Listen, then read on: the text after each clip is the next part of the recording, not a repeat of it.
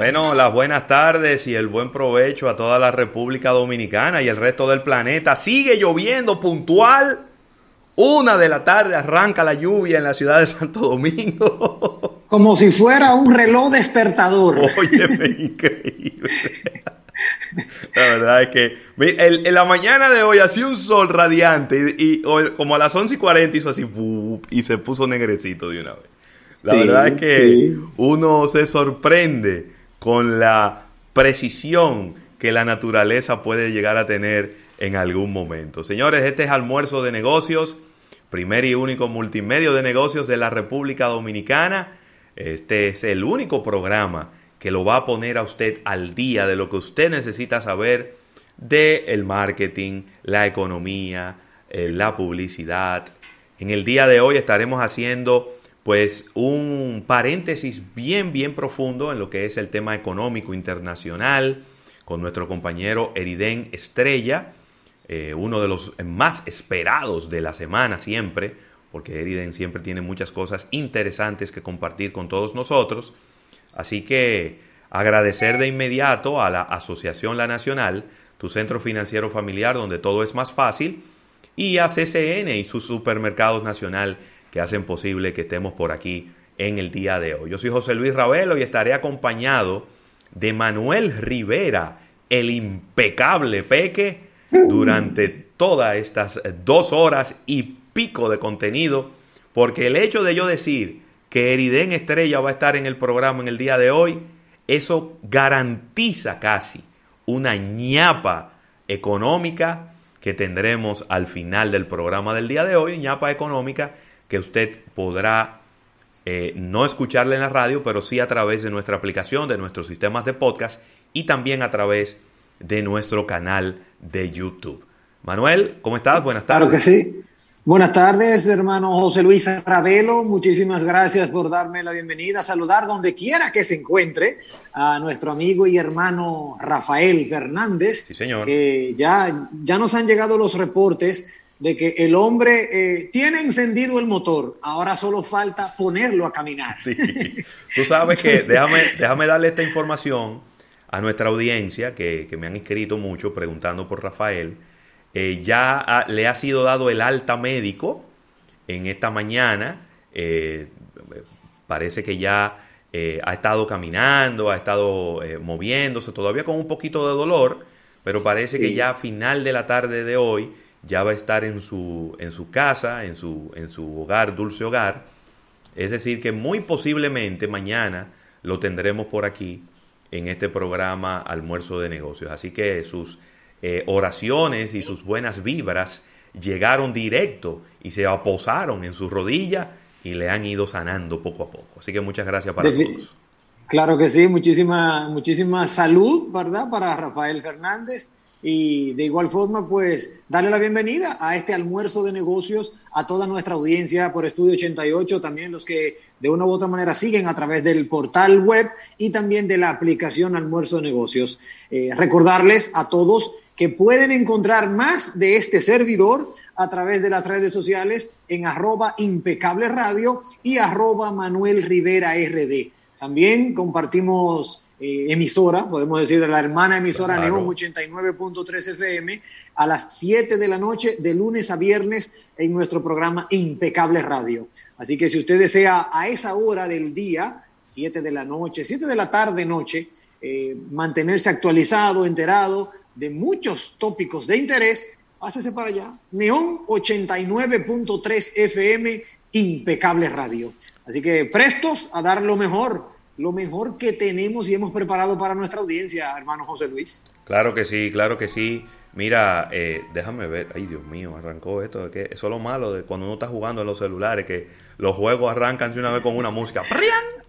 Sí, arrancan solo. arrancan solo con una música. En estos, días, en estos días, hablando brevemente de eso, en estos días yo tuve que hacer una especie de mini cursillo de cómo es que se le quitan las notificaciones a todos los juegos que mis hijos han descargado. me iban a volver loco, loco me Tú sabes que a mí me ha pasado con, también con mi hijo más pequeño, ¿no?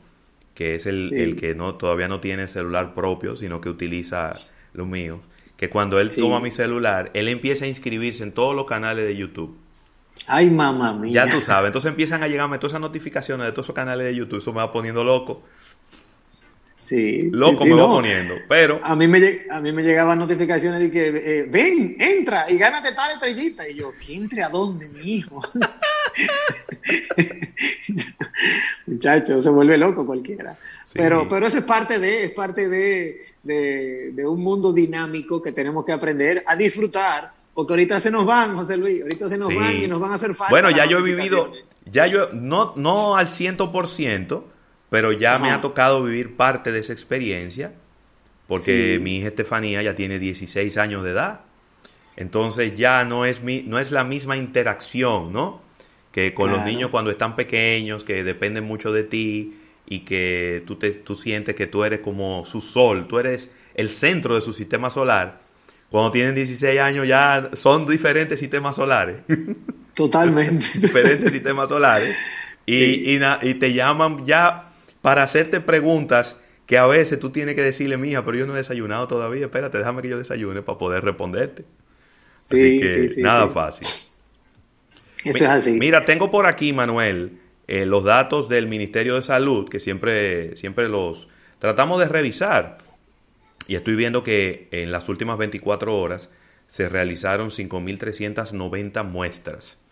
De ahí salieron unos 343 eh, casos positivos, que eso es, eso debe ser, déjame ver, vamos a calcular esto.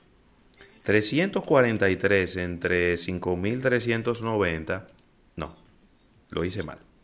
343 entre 5390 es un 6%, es decir que los porcentajes de contagio siguen bajando. Eso es una excelente noticia. Eh, también... ¿Y cómo están las pruebas, José Luis? ¿Cuántas pruebas? 5.390 ah, se hicieron. Lo cual es un número, es un número que vamos a decir que es aceptable. ¿No? Aceptable porque me gusta por encima de los 6.000, 6.500 me gusta, pero se hicieron 5.390, que es un número también considerable. Eh, solo dos personas fallecidas, lamentablemente, y baja eh, la tasa de letalidad a 1.77. Creo que debe ser la tasa de letalidad más baja que, hemos tenido en un buen rato, en, un par de meses por lo menos. Sí, definitivamente. Y lo importante de esto es que podamos mantener esa tendencia hacia la baja, porque no sé si tú has visto, pero por ahí anda uno de los diarios, el Diario Libre, me enteré, y valga la mención a nuestros amigos de Diario Libre, que tienen una propuesta de que cuál sería tu portada en esta Navidad. Y de verdad me ha causado mucha, mucha, eh, es agradable, mucha gratificación el ver que muchos han puesto mi portada de Navidad, me gustaría que fuera República Dominicana se declara libre de COVID-19. O sea, como que la gente quiere ver eso, la gente quiere empezar un 2021 más, más halagüeño, más esperanzador. Tengo, tengo una amiga que mandó un meme y puso una pregunta, ¿no podemos ver los previews del 2021 para ver qué nos espera? Yo no quiero verlos, ¿eh? Si me ponen, a, si me ponen a mí a, a elegir, yo no quiero verlos. Y no quiero ser el Grinch, pero lamento informarles por este medio que el 2021, por lo menos el primer trimestre, va a ser igualito que el 2020. No quiero ser Grinch, no, ¿eh? no quiero ser odioso. Primer trimestre del 2021 va, a ser, peor. Lo mismo que el 2020. No, yo no creo que vaya a ser peor. Yo creo que ya eh, yo, yo, creo que tocamos fondo ya, pues, eh, Manuel. No, porque yo lo digo, yo lo digo si comparamos con los números del 2020. Recuérdate que el primer trimestre de 2020 ah, había, había cierta, cierta actividad comercial porque todavía no se había declarado fuertemente el tema de pandemia. Vino a entrar a mediados de marzo, que fue cuando definitivamente nos dio en la nuca, en marzo. Pero enero siempre ha sido un mes muy complicado en este tema comercial. Febrero va avanzando, marzo como que te pique el ojo y como que quiere arrancar. Sin embargo, ahora 2021 luego de esta recesión pandémica, por llamarle de ese modo, yo entiendo que va a ser peor. Así que yo espero en Jesucristo santificado que por lo menos en lo que respecta a comercio haya una especie de convenio, convenio nacional de salir adelante y que los números enero, febrero y marzo superen enero, febrero y marzo del año anterior. Así mismo, así mismo. Bueno, Manuel, eh, nos espera un día con muchas informaciones, bien, bien compacto, como diría un amigo mío, más completo que una paletera de la calle El Conde. Así que vámonos a un break comercial y cuando regresemos venimos de inmediato con esta portada de negocios. Abróchense los cinturones, que hoy es jueves almuerzo de negocios y nosotros venimos con más información. Mire, tenemos más información que un influencer en tiempo de crisis. Venimos ahora.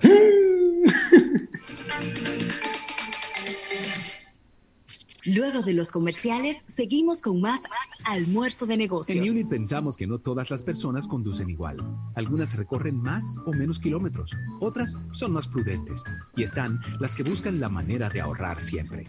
Para cada una tenemos Por lo que conduces, el primer seguro inteligente para automóvil en el que pagas solo por los kilómetros que conduces. Ah, y si manejas bien, premiamos tus buenos hábitos.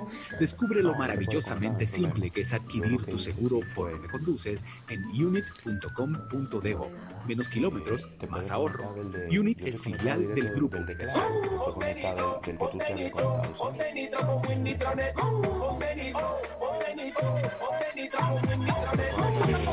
Ponte nitro de una vez. Con planes de 12, 24 y 36. Con lo rápido y barato que será tu internet. Quería ver la movie, ya la puedes ver. Con Winnitronet el streaming no es problema. Te carga rapidito, comparte lo que quieras. El internet que rinde para la familia entera. Y lo mejor de todo, que rinde tu cartera. Ponte nitro, ponte nitro, ponte nitro con Winnitronet. Ponte nitro, ponte nitro, ponte nitro con Winnitronet. Por pedacitos yo descubro mi amor y a poquito saboreo y lo disfruto. A cualquier hora sigo mi amor y mañana, en el almuerzo y en todo momento. Mientras disfruto mi tierra. Con el sabor de tu beca. De poco a mucho y de mucho a poco así descubro mi tierra. ¡Yepa! Que sea Indubeca. Hay muchos lugares por descubrir en nuestro país y muchos jamones Indubeca por disfrutar. Te invitamos a que descubras la tierra del jamón Indubeca. Una aventura llena de sabor. Indubeca, orgullo. ¿Qué significa para ti el valor? Son los abrazos que sientes en el alma. Son las vivencias que disfrutas recordar. Son las sonrisas sinceras de la gente que amas. Es ese tiempo de calidad que pasa muy rápido. Son todas esas cosas que no puedes explicar muy bien en palabras, pero sí sabemos que ese valor es el que te mueve. Es el que te empuja a nuevos desafíos. Ese es el valor que te da recompensas. El valor que te hace crecer y evolucionar. En United Capital creemos en el valor. En el valor para todos. Yo tengo que decirle a, Mire, aprovecha, aprovecha los meses de verano y disfruta de unas lujosas vacaciones en familia en Casa de Campo Resorts y Villas en La Romana, con precios incomparables y paquetes que incluyen habitaciones de hotel o espaciosas, ya sea con desayuno o todo incluido. Además, dos niños menores de 12 años totalmente. El resort cuenta con todas las medidas de precaución para la salud y seguridad y el bienestar de los huéspedes bajo el programa Casa Care. Ah. Para información adicional y reservaciones, puedes llamar al 809 52 Ahí mismo también. Espera que yo siento que después esto se va a perder. Portal casadecampo.com.do. Mira, y en tu habla nacional ahora tus transacciones serán más fáciles y rápidas con el nuevo token digital. El token digital te permite generar un código de seguridad de seis dígitos con el cual de manera automática y segura podrás validar las transacciones que realices. Si aún no tienes tu app La Nacional, descárgala ahora en tu App Store. ¿Qué esperas? Llévanos contigo. Para más detalles, entra en la página web alnap.com.do. Asociación La Nacional, tu centro financiero familiar donde todo es más fácil. Miri, me encanta, me encanta hablarles de estas dos campos, se cocina graneadito. Recuerda que tiene un extraordinario rendimiento debido a que posee 100% de granos enteros, libre de gluten, libre de colesterol. Pero lo del landing que tú dices. Vienen presentaciones de 1 a 10 libras y tenemos sacos que van como los detalles. 10 libras a 100 libras. Puedes encontrar en toda la geografía nacional, ya que estamos encolmados, supermercados independientes, cadenas de supermercados poner antes de y almacenes mayoristas a nivel nacional. Arroz Campos, 100% premium, líder Yo en lo que te voy a ventas y hacer es que te voy a en la enviar República el, Dominicana. el contacto de, de Calcaño para que tú te comuniques con él. Oh, ¿y ustedes ya hicieron la tarea? Sí, con ese internet de Altis, yo lo hago rapidísimo. Vengan a saludar a la abuela que está en videollamada. Planes de Internet Altis. Internet para todos. Para aprender, trabajar y también para entretenerse. Con la mayor velocidad de mercado, mayor capacidad e ilimitado. Internet móvil desde 499 pesos e Internet fijo desde 799 pesos. Altis. Hechos de vida, Entonces hechos de fibra. El mundo, el país, nuestra vida y todo cambió de repente. Desde ese día, en referencia, hemos batallado sin descanso, innovando y transformándonos para ofrecerte el servicio que te mereces. Estamos aquí por ti y seguiremos estando. Para nosotros, tus resultados son más que números. Referencia al laboratorio clínico. ¿Necesitas pasar la barredora o levantar la loma de tierra? Todo con tu mini cargador lo haces por un peso. Quítate un peso de encima. Cuando alquilas un mini cargador en la tienda de renta de IMCA, te llevas el primer accesorio por un peso. Renta tu mini cargador llamando al 809-560-4622. IMCA de Cat Rental Store. En un momento regresamos con más Pues mira, de yo- almuerzo de negocios. Almuerzo de negocios presenta una portada de negocios. ¿verdad?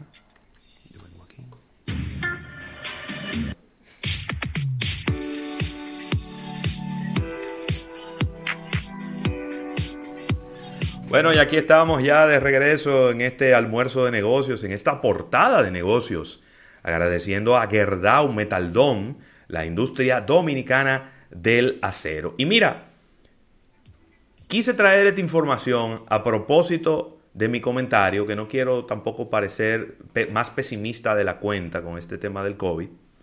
Y quise traer, quise traer esta información para que la gente vea que tampoco no es que estamos tan lejos. Y no es que si no nos cuidamos y seguimos cumpliendo con los protocolos, vamos a, salir de esto y podemos hacerlo inclusive antes de la vacuna. Y es el caso de Taiwán. Taiwán acaba de anunciar que ha llegado a los 200 días sin casos locales de COVID-19. Y de esta manera se convierte en la envidia de todo el planeta Tierra. Mientras Europa se está cayendo a pedazos, Italia cerrando, Francia cerrando, eh, Estados Unidos con muchísimos casos también, Taiwán, esta isla, ¿verdad? Que siempre, siempre con mucho problema con los chinos, tú sabes, porque ellos Sí, es considerada sí. la provincia rebelde. La rebelde, pero la independiente. La es como el niño tuyo que dice, eh, pero ven acá, papi, dime, piñata a dónde? Ya yo estoy grande para eso. Yo me voy a trabajar yo a ganarme yo mi dinero. Y tú te quedas, oh, ah, pues tú te crees un hombre, muchacho. Esa es la Taiwán. Exactamente. Entonces, eh, ellos, óyeme, 200 días, 200 días es mucho. Claro, recordemos que por allá fue que comenzó todo. Sí, exacto. Y eso fue a, qué sé yo, mediados de enero, fue que comenzaron a, a encontrarse los casos en China y, Chi- y Taiwán está justo al lado de China. Taiwán es una isla que está ahí al ladito de, de China. Entonces, ellos eh, se han apoyado en estrictos controles de la frontera, en eso ellos son geniales, eh, también en eh, el monitoreo de los contactos de las personas, es decir, a través de diferentes aplicaciones, el Estado puede saber cuando alguien da positivo, cerca de quién estuvo en qué día. Que eso es algo que lamentablemente nosotros de este lado del mundo no hemos podido lograr y no sé si pudiéramos llegar a lograrlo en algún momento. Eh, Estados Unidos nunca se pudo lograr por, por temas de privacidad, pero tú sabes que estos países asiáticos tienen unos estándares de privacidad quizá eh, mucho, mucho menos, eh, mucho menos estrictos que los que tenemos de este lado del mundo. Y obviamente en el uso de máscaras que para nadie es un secreto que los asiáticos en sentido general y quizá más específicamente chinos, taiwaneses, coreanos, japoneses, utilizan la máscara y siempre han utilizado esa mascarilla en momentos en donde ellos están enfermos. Es decir, que eso es una costumbre de los asiáticos. Es una norma. Es una norma. Yo estoy enfermo y yo, con eh, eh, respetando a los demás, me voy a poner una mascarilla para no propagar esta enfermedad. Y eso lo hacen ellos siempre que tienen gripes, influenza, cualquier tipo de enfermedad contagiosa respiratoria. Y creo que también eso eh, ha servido de mucho en el continente asiático para contener este virus, porque para ellos no es extraño utilizar una mascarilla y la utilizan con relativa frecuencia cuando ellos están contagiados de alguna gripe o de algún tema de estos. Sí, definitivamente, eso es muy importante resaltarlo porque si se habla de disciplina, Taiwán es la nación que yo diría encabezaría la lista de la disciplina. De hecho, recuerdo que cuando explotó el tema del COVID-19, en Taiwán no hubo esa alarma. Ellos cerraron sus fronteras y a todo el mundo le suministraron eh, el conocimiento, la información, la debida información. Y, óyeme, eh, los números se veían, como en Taiwán se mantenían controlando el, vamos a decirlo así, el virus, el virus del COVID-19.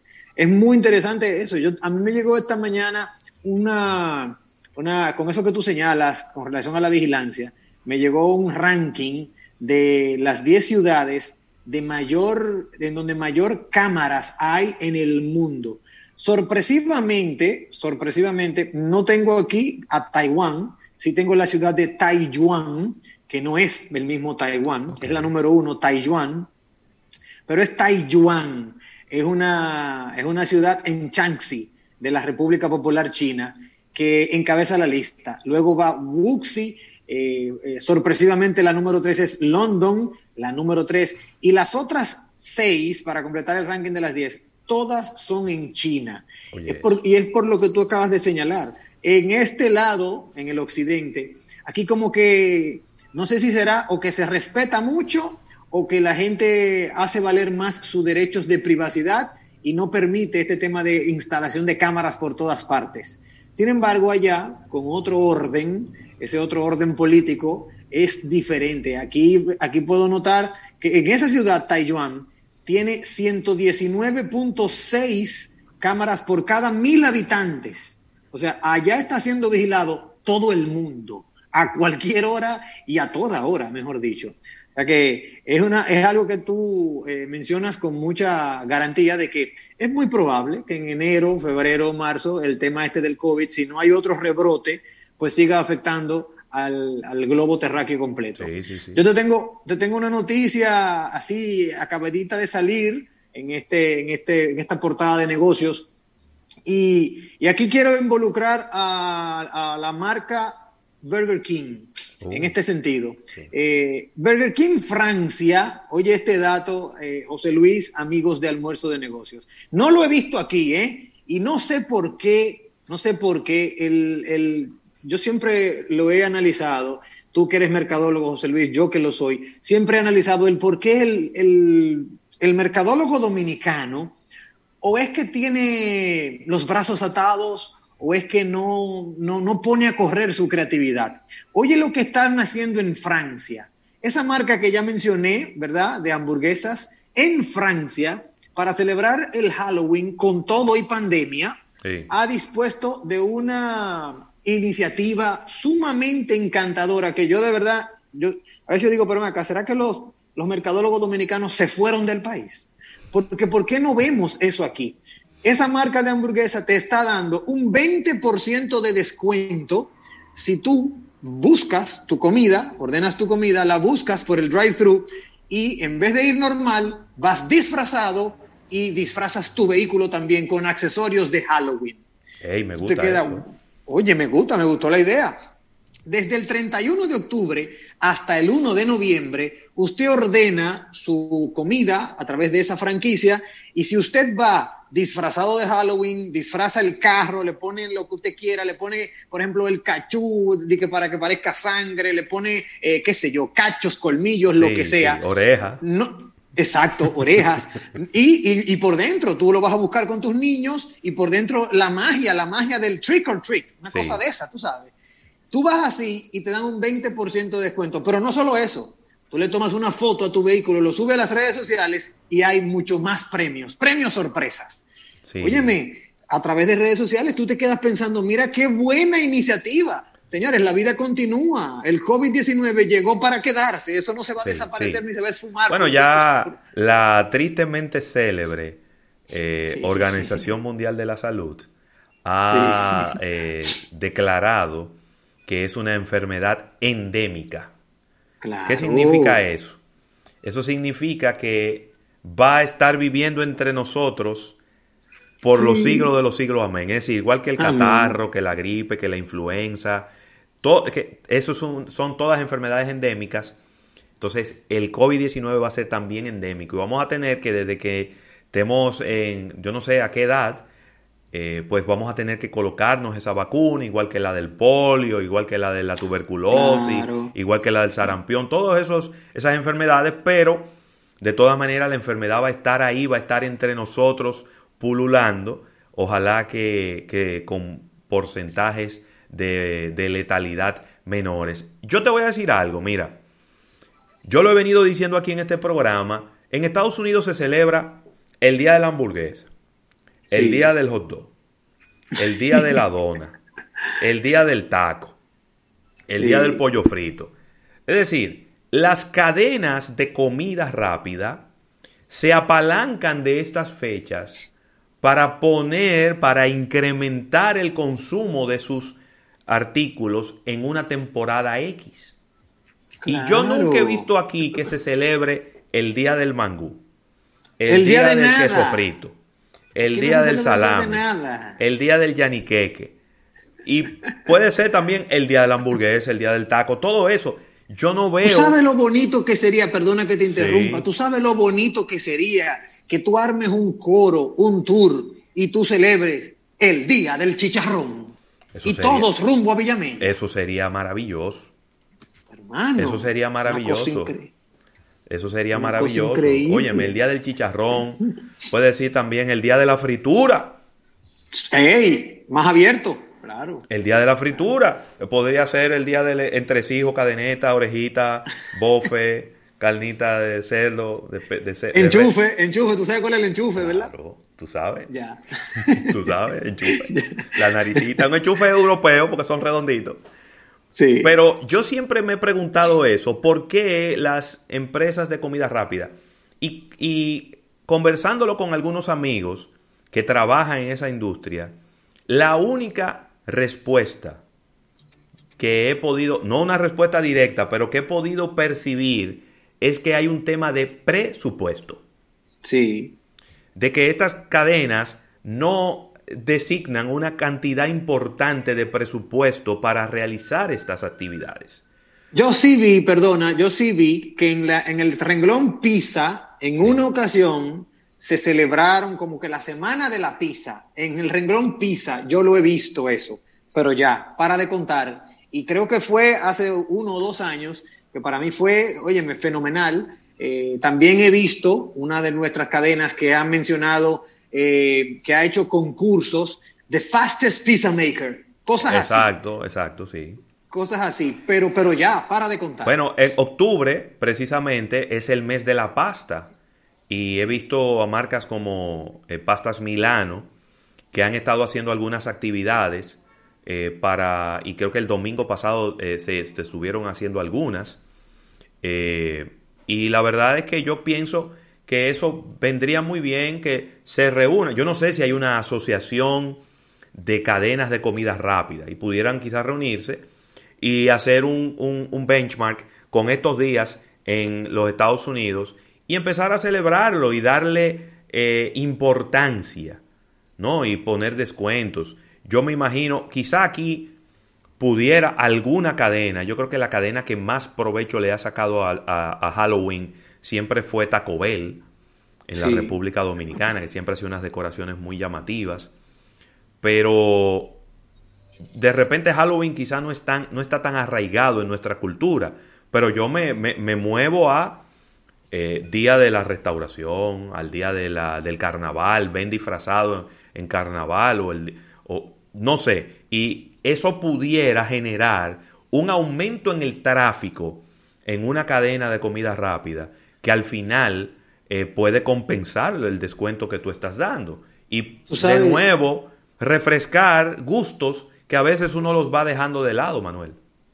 Yo sí, yo no, no sé, eh, honestamente desconozco si la cadena de donuts estará haciendo, porque siempre hacen algo, siempre decoran sus donuts cuando viene Sí, este tipo Krispy de... Kreme tiene unas donas que son específicas para Halloween.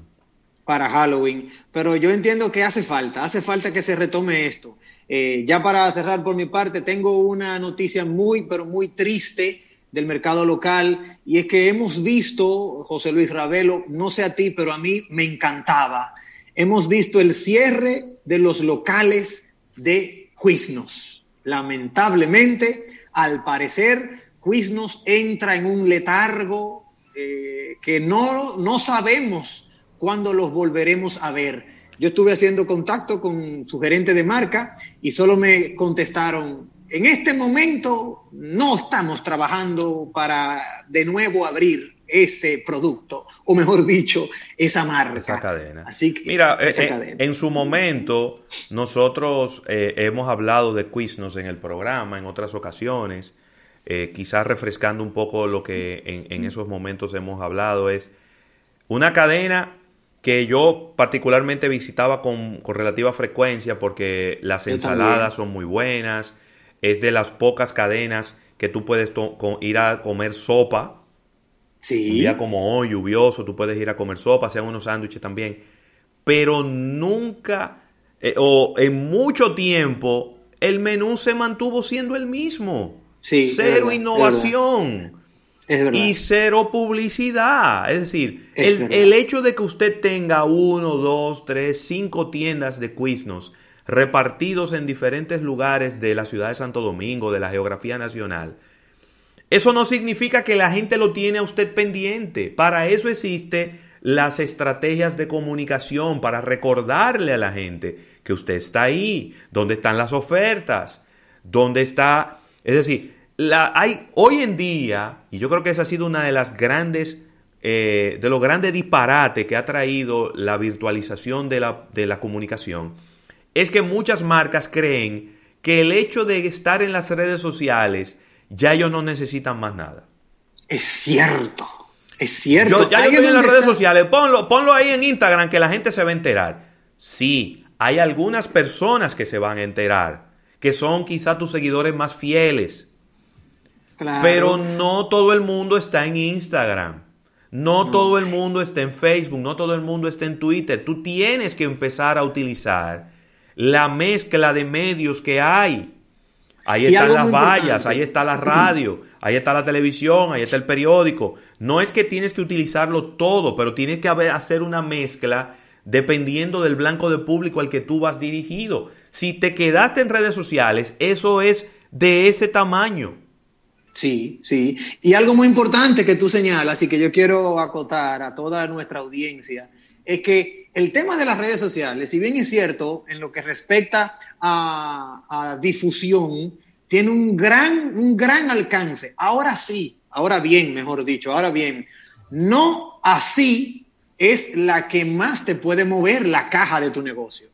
Necesitamos tener una mezcla en donde haya eh, eh, medios que te muevan. O sea, en una red social, tú estás sentado en tu oficina, tú ves un anuncio y no necesariamente eso te va a mover a ordenar ese tipo de producto. Eso es así. Tienes que estar moviéndote y moviéndote, escucharlo. Al escucharlo o verlo, eh, ya tú entras en acción para poder adquirirlo. O sea que es una, es una lamentable noticia. Sí. Eh, no se ha confirmado de que se vaya. Eh, realmente. Pero creo tanto ha cerrado. Sí, están cerrados, pero tú sabes que quien la está regenteando en nuestro país es un señor. Es un señor que tiene dinero como para que él la guarde. Él puede guardar la marca hasta que alguien venga y se la compre. Pues está, Él está no de la mano de Corripio siempre. Sí, sí, sigue siendo de la mano de Corripio. Corripio representa no solo Quizno, sino también eh, Papa John's, Krispy Kreme y, el King. yogur. Burger King. No, Burger King ya no está de manos de Corripio. Ya eh, ¿Y con quién está? ¿Regresó a la mano de los Turul? Re- Exacto, regresó a la mano de ella, de, de Turul. Sí. Y, y- y en ese sentido, eh, bueno, se maneja, se maneja con su estrategia, porque también sabemos que Corripio es dueño de medios. Entonces, él Claro. tiene su estrategia. Así Pero es lamentable ver cómo los locales todos están cerrados eh, y no se sabe, así, no se sabe cuándo volverán a, a reapertura, así como tampoco se sabe el cine, que también tiene él, tampoco se sabe cuándo volverá a reapertura. Bueno, mira, tú sabes que tú mencionaste algo que siempre eh, genera muchas pasiones. Tú generaste, tú mencionaste chicharrón. Y ahí hay un debate en, el, en nuestro live en YouTube de dónde que venden el mejor chicharrón. Y, Ay, ay, y ay, dice ay, Alejandro Montero que el ¿Qué mejor chicharrón está en la Cayetano Hermosén, casi esquina Avenida Luperón. ¿Eh? Y, y yo te voy a decir algo. que- yo no puedo decir que... que- es el mejor, puedo decir que es muy bueno. Y hay otros negocios como el de Chancho Gusto, Uf, ya, ya. que, óyeme, eso es mortal, Porque- mortal, mortal. Pero si usted quiere vivir la experiencia de sentirse que fue usted que lo hizo, entonces yo lo mando al supermercado a que usted compre un Hugo Pork. Sí. Y entonces ahí usted se sienta y usted... eh, eh, porque esto es como una experiencia, tú te sientes como que tú eres un chef. Tú no haces nada. Lo único que uno hace es ponerlo en el horno y, y esperar. Pero uno se siente que uno fue que lo cocinó y uno siente como que uno es espe- especial. Estoy de acuerdo contigo, 100%. Si tú quieres vivir la experiencia de tú ponerlo en tu horno y verlo como el poco, como el poco a poco, ¿verdad? Va llegando a su término. Sí. Bueno, pork en cualquier supermercado nacional. Si tú no quieres sentarte a esperar, en mi caso, Sí. yo me voy para Chancho Gusto, Chancho, hermano. ey, Chancho. Lo de Chancho está bien. Y mira que yo, yo vivo cerca de la Cayetano Hermosén. Es decir, que yo puedo ir ahí. Pero ¿qué ocurre? Que en la Cayetano Hermosén, por la fama Sí. que ha ido adquiriendo, siempre que tú vas hay 25 personas antes que tú. Entonces, cuando yo voy ahí, eh, se convierte Sí, en una, no se convierte sí, en una gira, porque hay que comprar una cerveza grande, hay que sentarse en el colmado, que sé yo qué. y entonces en medio de todo este lío, como que uno no, no- uno no quiere estar en esos trotes. Pero bueno, Cierto. la verdad es que hay muy buenos sitios de vender chicharrón. Y si usted ya quiere irse más a lo tradicional, entonces yo le invito a que se monte en una línea del metro y se vaya para el Chicharrón City, eh, Villa Mella, y ahí... eh, mira, pregunta que dónde está en Chancho Pero- Gusto. Chancho Gusto tiene varias tiendas. Yo te recomiendo que entres a Instagram y escribas así mismo, Chancho Gusto, y ahí te va a salir, te van a salir los diferentes puntos que ellos tienen donde venden Yo le puedo, yo le puedo recomendar Ay, de sí. Chancho Gusto, por ejemplo, una que cada vez que yo voy casi no hay que esperar, es la que está en la privada, en la privada entre Rómulo Betancourt y 27, ahí Sí. al lado de un colmado, a mano, cuando tú vienes de Ese 27 hacia colmado es Rómulo, histórico. a Ese no, es el mano colmado, derecha. ese no es el colmado Navidad. Sí, sí, yo creo Ese que sí. Yo creo que sí, sí. Bueno, ahí no hay que esperar tanto. Yo siempre paso por ahí y me evito la, la- la fila, pero no solo la fila, sino también el tema de, de esperar, Sí. de tener tú que invertir en, en gas en tu casa. Y no solo eso, que te lo quiten en tu casa, porque es verdad, desde que eso sale, cuando, cuando es Hugo Pork, la gente le cae arriba. Entonces yo busco en Chancho Gusto y voy comiendo yo para cuando yo llegue, ya yo estoy pago. en el carro, el carro, el chicharrón de carro. Exacto. Bueno, agradeciendo, señores, esta portada de negocios a Gerdau Metal Dome. Vámonos a un break comercial y cuando regresemos, venimos con. ¿Con qué venimos? Capítulo bursátil, sí, señor.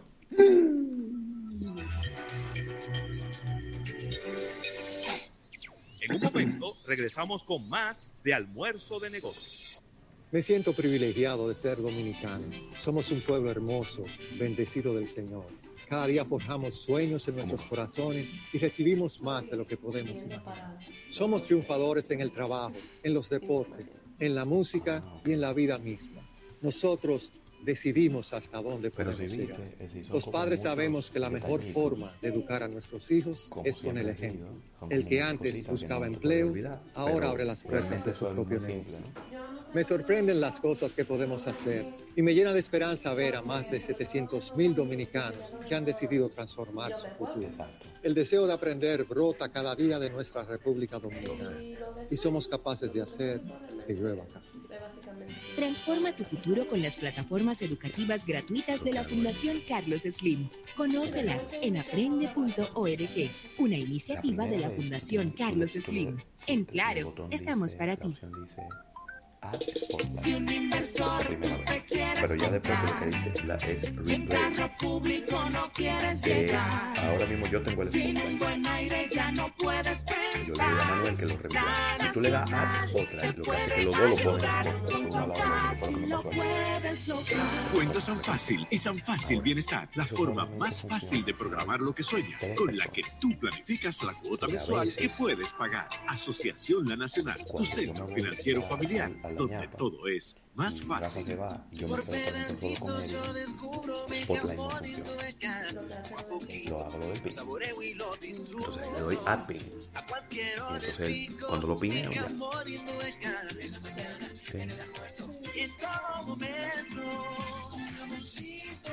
Mientras disfruto mi tierra, yo voy cambiando esto. con el sabor de tu beca, de poco a mucho y de mucho a poco así descubro mi tierra. ¡Epa! Que sea Indubeca. Hay muchos lugares por descubrir en nuestro país y muchos jamones Indubeca por disfrutar. Te invitamos a que descubras la tierra del jamón Indubeca, una aventura llena de sabor. Indubeca, orgullo dominicano.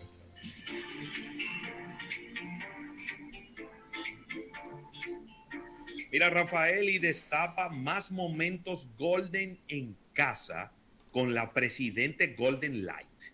Una cerveza filtrada en frío con ese equilibrio perfecto entre ligereza y el sabor refrescante que nos gusta a todos los dominicanos. Presidente Golden Light. Y aprovecha, aprovecha los meses de verano y disfruta de unas lujosas vacaciones en familia en Casa de Campos Resorts y Villas en La Romana. Con precios incomparables y paquetes que incluyen habitaciones de hotel o espaciosas suites. Ya sea El año desayuno o todo incluido y además Notable dos plan, niños pero menores de tema 12 años totalmente gratis. Los años electorales, Cuenta las con no todas las medidas de precaución Ni si- nosotros para no la salud, seguridad y bienestar de sus huéspedes pandemia y bajo ya lo el programa. Casa Cares. Estamos viendo Por cómo lo información pueden llamar a reservaciones al número Que no nos cueste- que no nos cueste tanto dinero. 809-523-8698 Que- que o sencillamente visitar nuestro portal casadecampo.com.do. Mira, y recordar que en Security Force tienen el sistema de alarma que tú necesitas en tu hogar o en tu oficina. Y para tu hogar tenemos Force Alarm, que es un sistema en donde, además de que es hecho a tu medida y donde tú escoges las cosas que quieres y que necesitas, no tienes que poner ni un centavo, porque es una, eh, vas a pagar una mensualidad. Hay planes desde 1.575 pesos que incluyen desde monitoreo las 24 horas hasta la respuesta armada por Security Force. Llama ahora mismo al 809-562-1213 o escribe un correo a servicios arroba securityforce.com.do.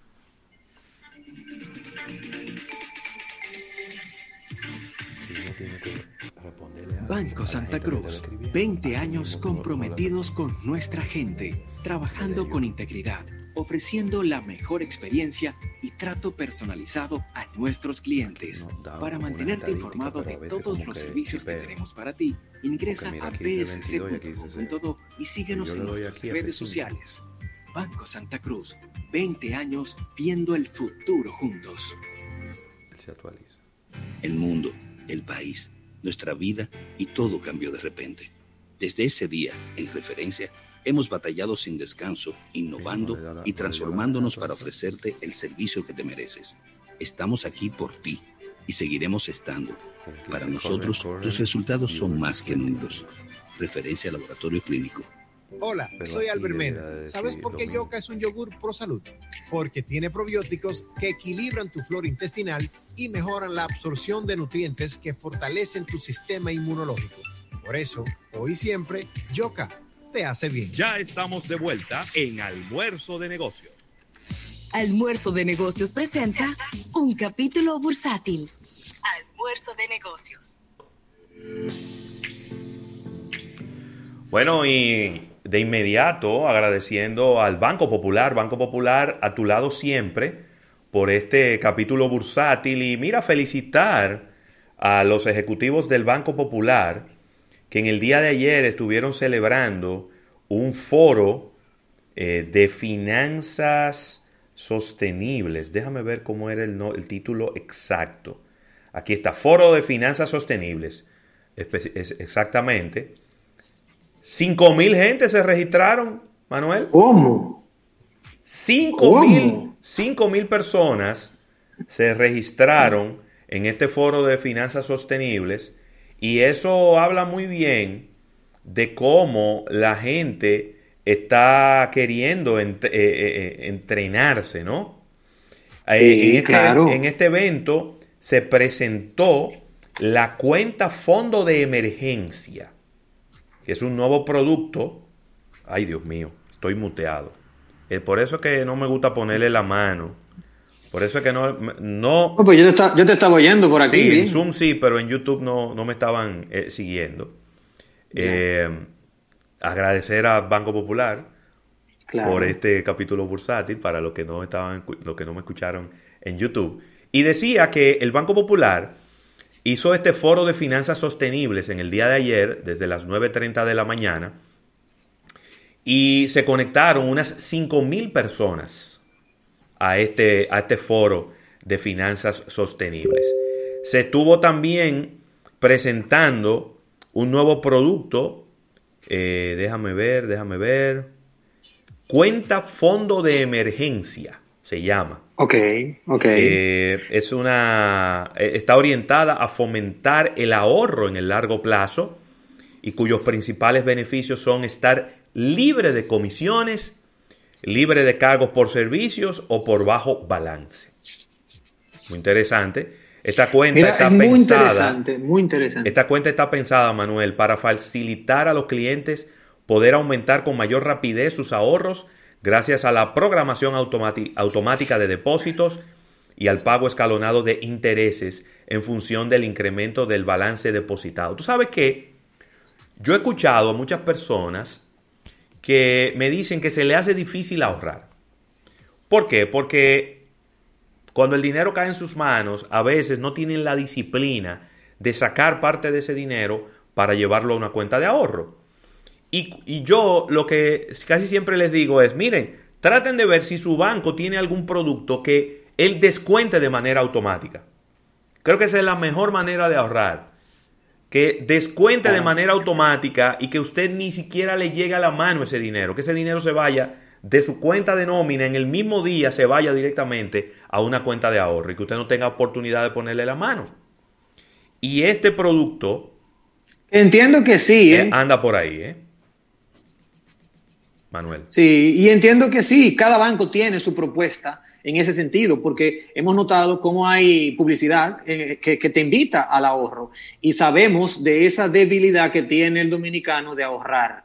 Eso que tú señalas del fondo de emergencia es un término que yo lo he escuchado años tras años a los diferentes coaches financieros. Siempre te, te asesoran de que debes tener un fondo de emergencia que ese fondo sirva para cualquier eventualidad en tu día a día, tú puedas utilizarlo como respaldo de todas tus, tus obligaciones, tus compromisos financieros.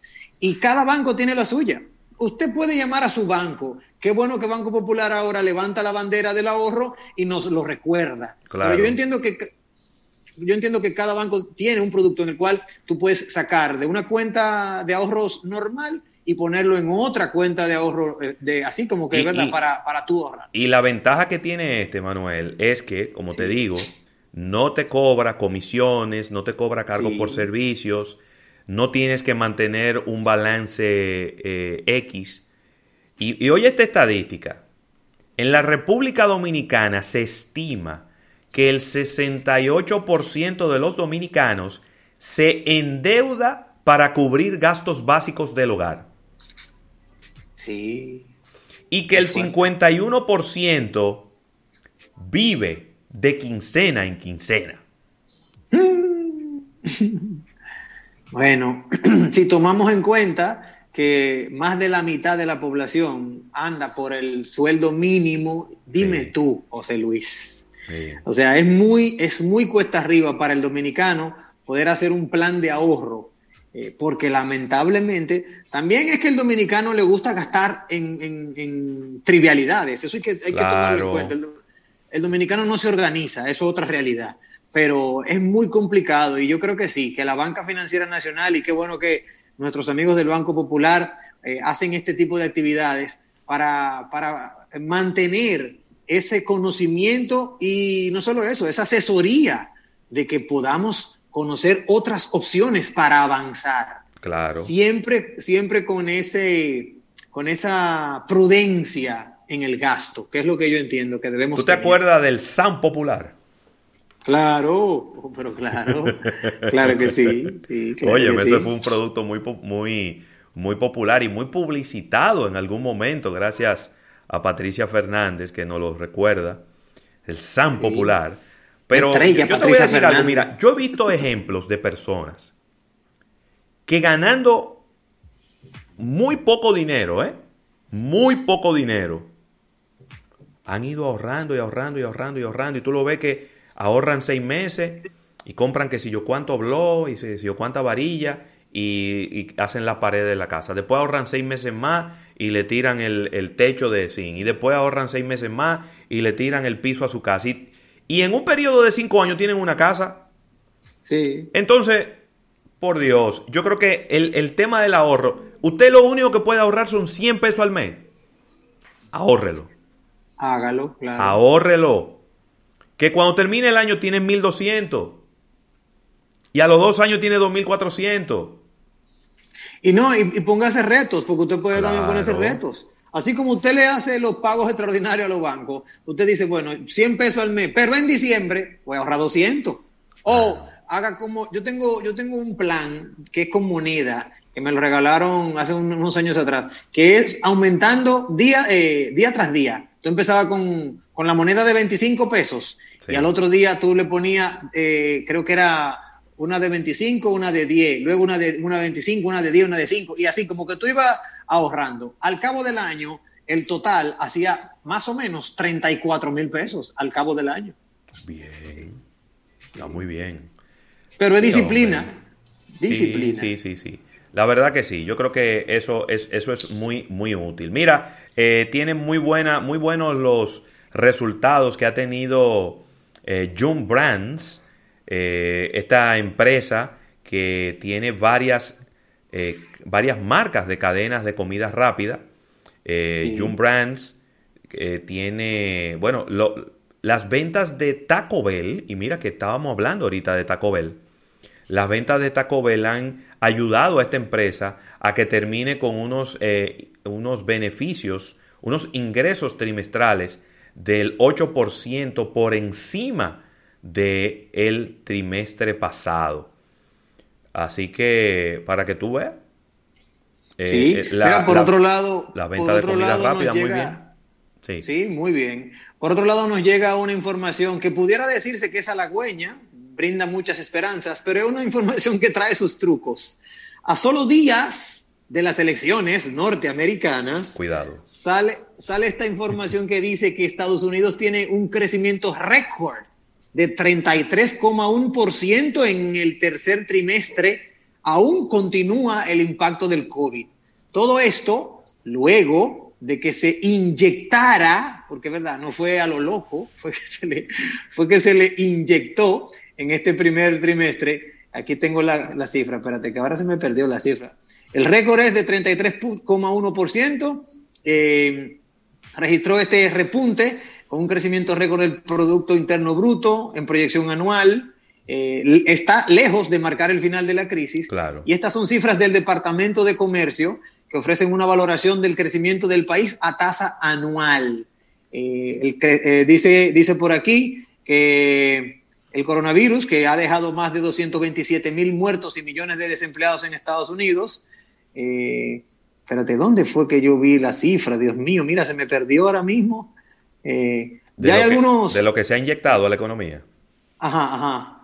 Eso, me- ahí, se han llegó- metido, ahí se han metido mucho dinero. Sí, espérate que yo lo vi, Dios mío. eh, yo creo que era 3, billones de dólares. Quiero confirmar el dato antes de decirlo. Trillo- trillones eran. Bueno, sí, trillones. Porque que con, trillones, tres, había con trillones. tres mil millones no se hace eso. No, no se hace. No da. Es que hay No, demasiada da. gente, Manuel.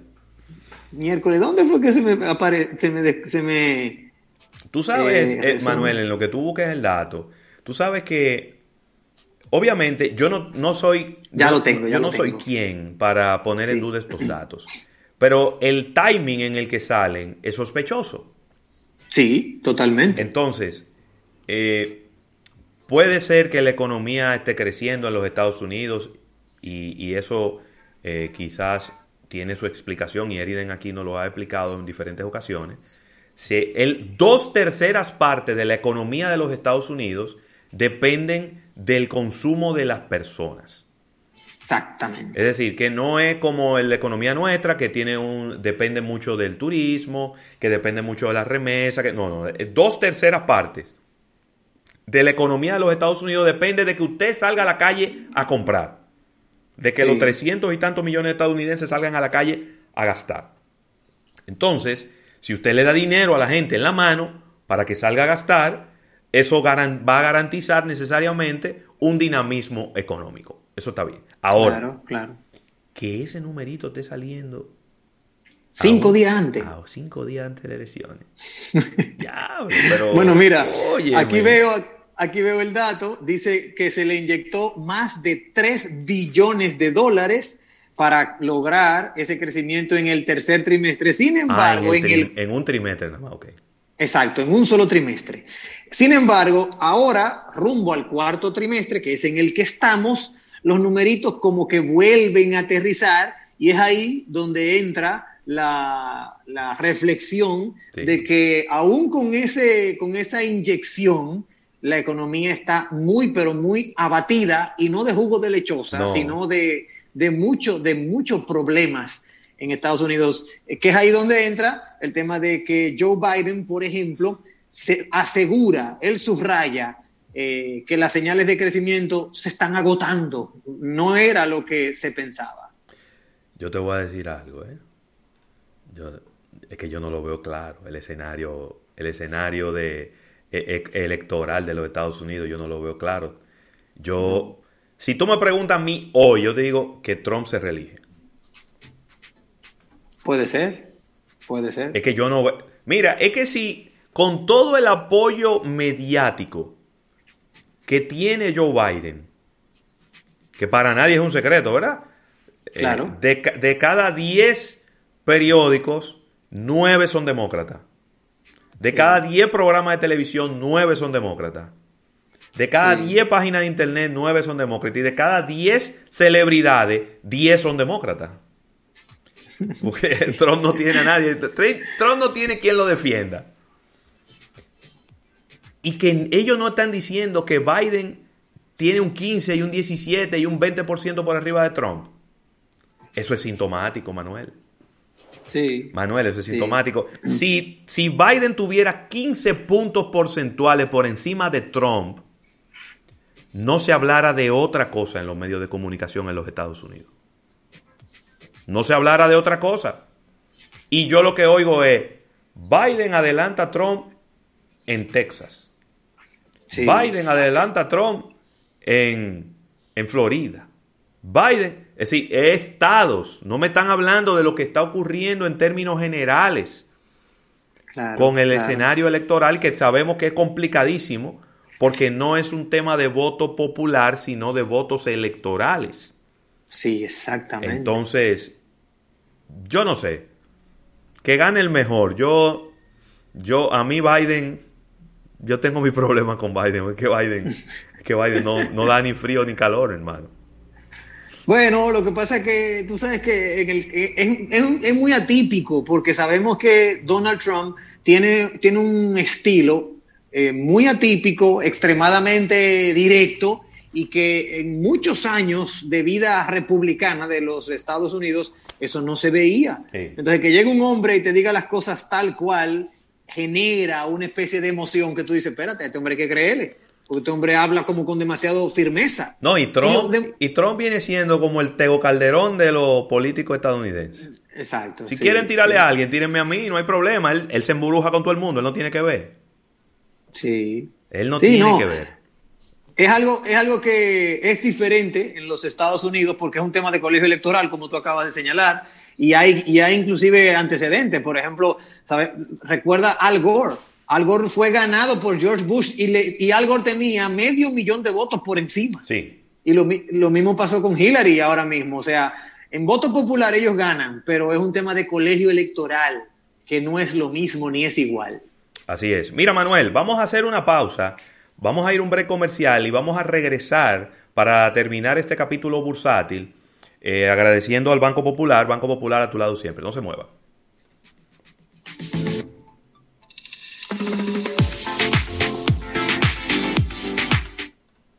En breve, más contenido en Almuerzo de Negocios.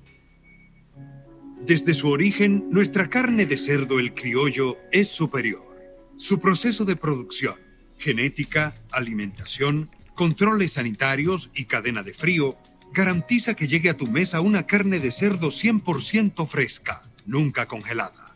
El origen del criollo define hacia dónde vamos el apoyo a los productores dominicanos, haciendo grandes avances en el desarrollo y producción de una carne de cerdo de la mejor calidad. Consúmelo de aquí. Cerdo el criollo de supermercados nacional. La gran diferencia. Es ahora cuando necesitamos fortalecer nuestra esperanza. Por eso, te acompañamos creando condiciones de bienestar para ti, retomando los proyectos moviéndonos hacia adelante.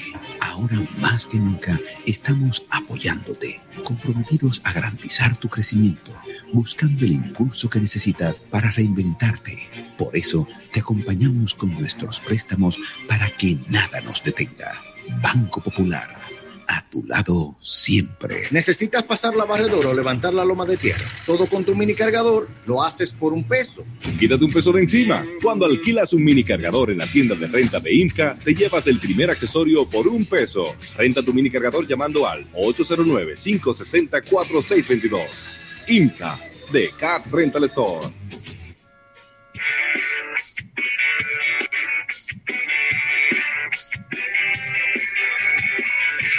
Mira, Rafael, y si vas a viajar en ONSA, acerca tu tarjeta de débito o de crédito de la Nacional y paga. De esto, de la forma más fácil, de la forma más segura y sin contacto. Este servicio está disponible en la ruta de la avenida 27 de febrero en Santo Domingo.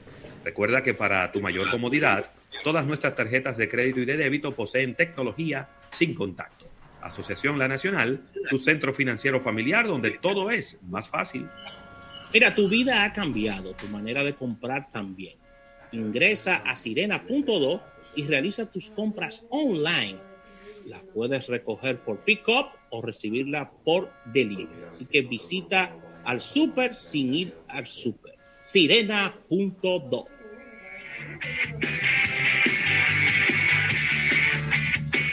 Muy bien. Usted es el indicado para el mejor puesto de vendedor que tenemos en la empresa. Excelente, muchísimas gracias. ¿Usted puede viajar al interior del país? Oh, pero claro. ¿Y su carro? ¿Puede? Eh, mm, eh, eh, Ey, ey, ey, ey, no te fundas. Usa lubricantes Amali para el buen mantenimiento de tu carro. Amali, formulado para ser el mejor. Distribuye Petroquímicos Automotrices. Contigo, te queremos ayudar para que compartas más. Estaremos donde quieras estar, siempre contigo, tu camino más seguro. No importa la hora de día, de noche, siempre estaremos para ti. Llévanos contigo. Descarga ahora tu app La Nacional. Más detalles en alnap.com.do. Asociación La Nacional, tu centro financiero familiar, donde todo es más Hola, fácil. soy Albert Mena y si eres por equilibrio, te recomiendo Yoka, porque tiene la proporción correcta de calorías, ya que redujo en 50% el azúcar de su contenido, conservando su delicioso sabor y textura. Por eso, hoy siempre, Yoka te hace bien. No te muevas del dial. Estás escuchando Almuerzo de Negocios. Almuerzo de Negocios. Almuerzo de Negocios presenta un capítulo bursátil. Almuerzo de Negocios. Y mira, Manuel, continuando con este capítulo bursátil, eh, quiero que nos vayamos a los índices bursátiles de los Estados Unidos, que en el día de hoy han retomado la ruta ganadora, la ruta positiva. En este momento, el Dow Jones está aumentando en un 0.95% y se coloca en 26.771. Después de que había tenido varios días negativos, pues Sí. ha tenido ahí un, un buen repunte, ¿no?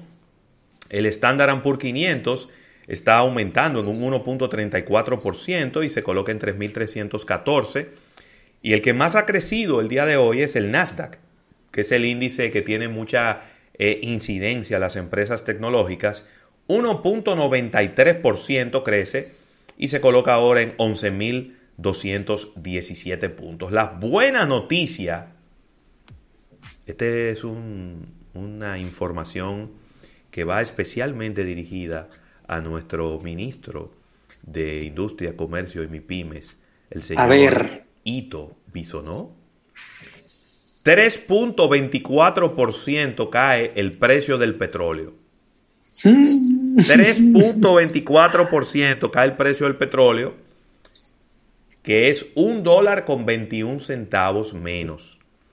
Y ahora el precio del crudo ligero de Texas cae a 36 dólares con 18 centavos. Ese es uno de los precios más bajitos que hemos visto en los últimos días. El Brent también está bajando un dólar con 39, eh, lo que es un 3.55%, y ahora se cotiza en 37 dólares con 73 centavos. Es decir, que ha habido una baja sustancial en, el, en los precios del petróleo y era de esperarse. Porque si lo que están mandando grandes potencias del mundo como Alemania, como Francia, como Italia, es a todo el mundo recogerse en su casa, la gente no va a gastar gasolina, la gente no va a gastar combustible, Manuel.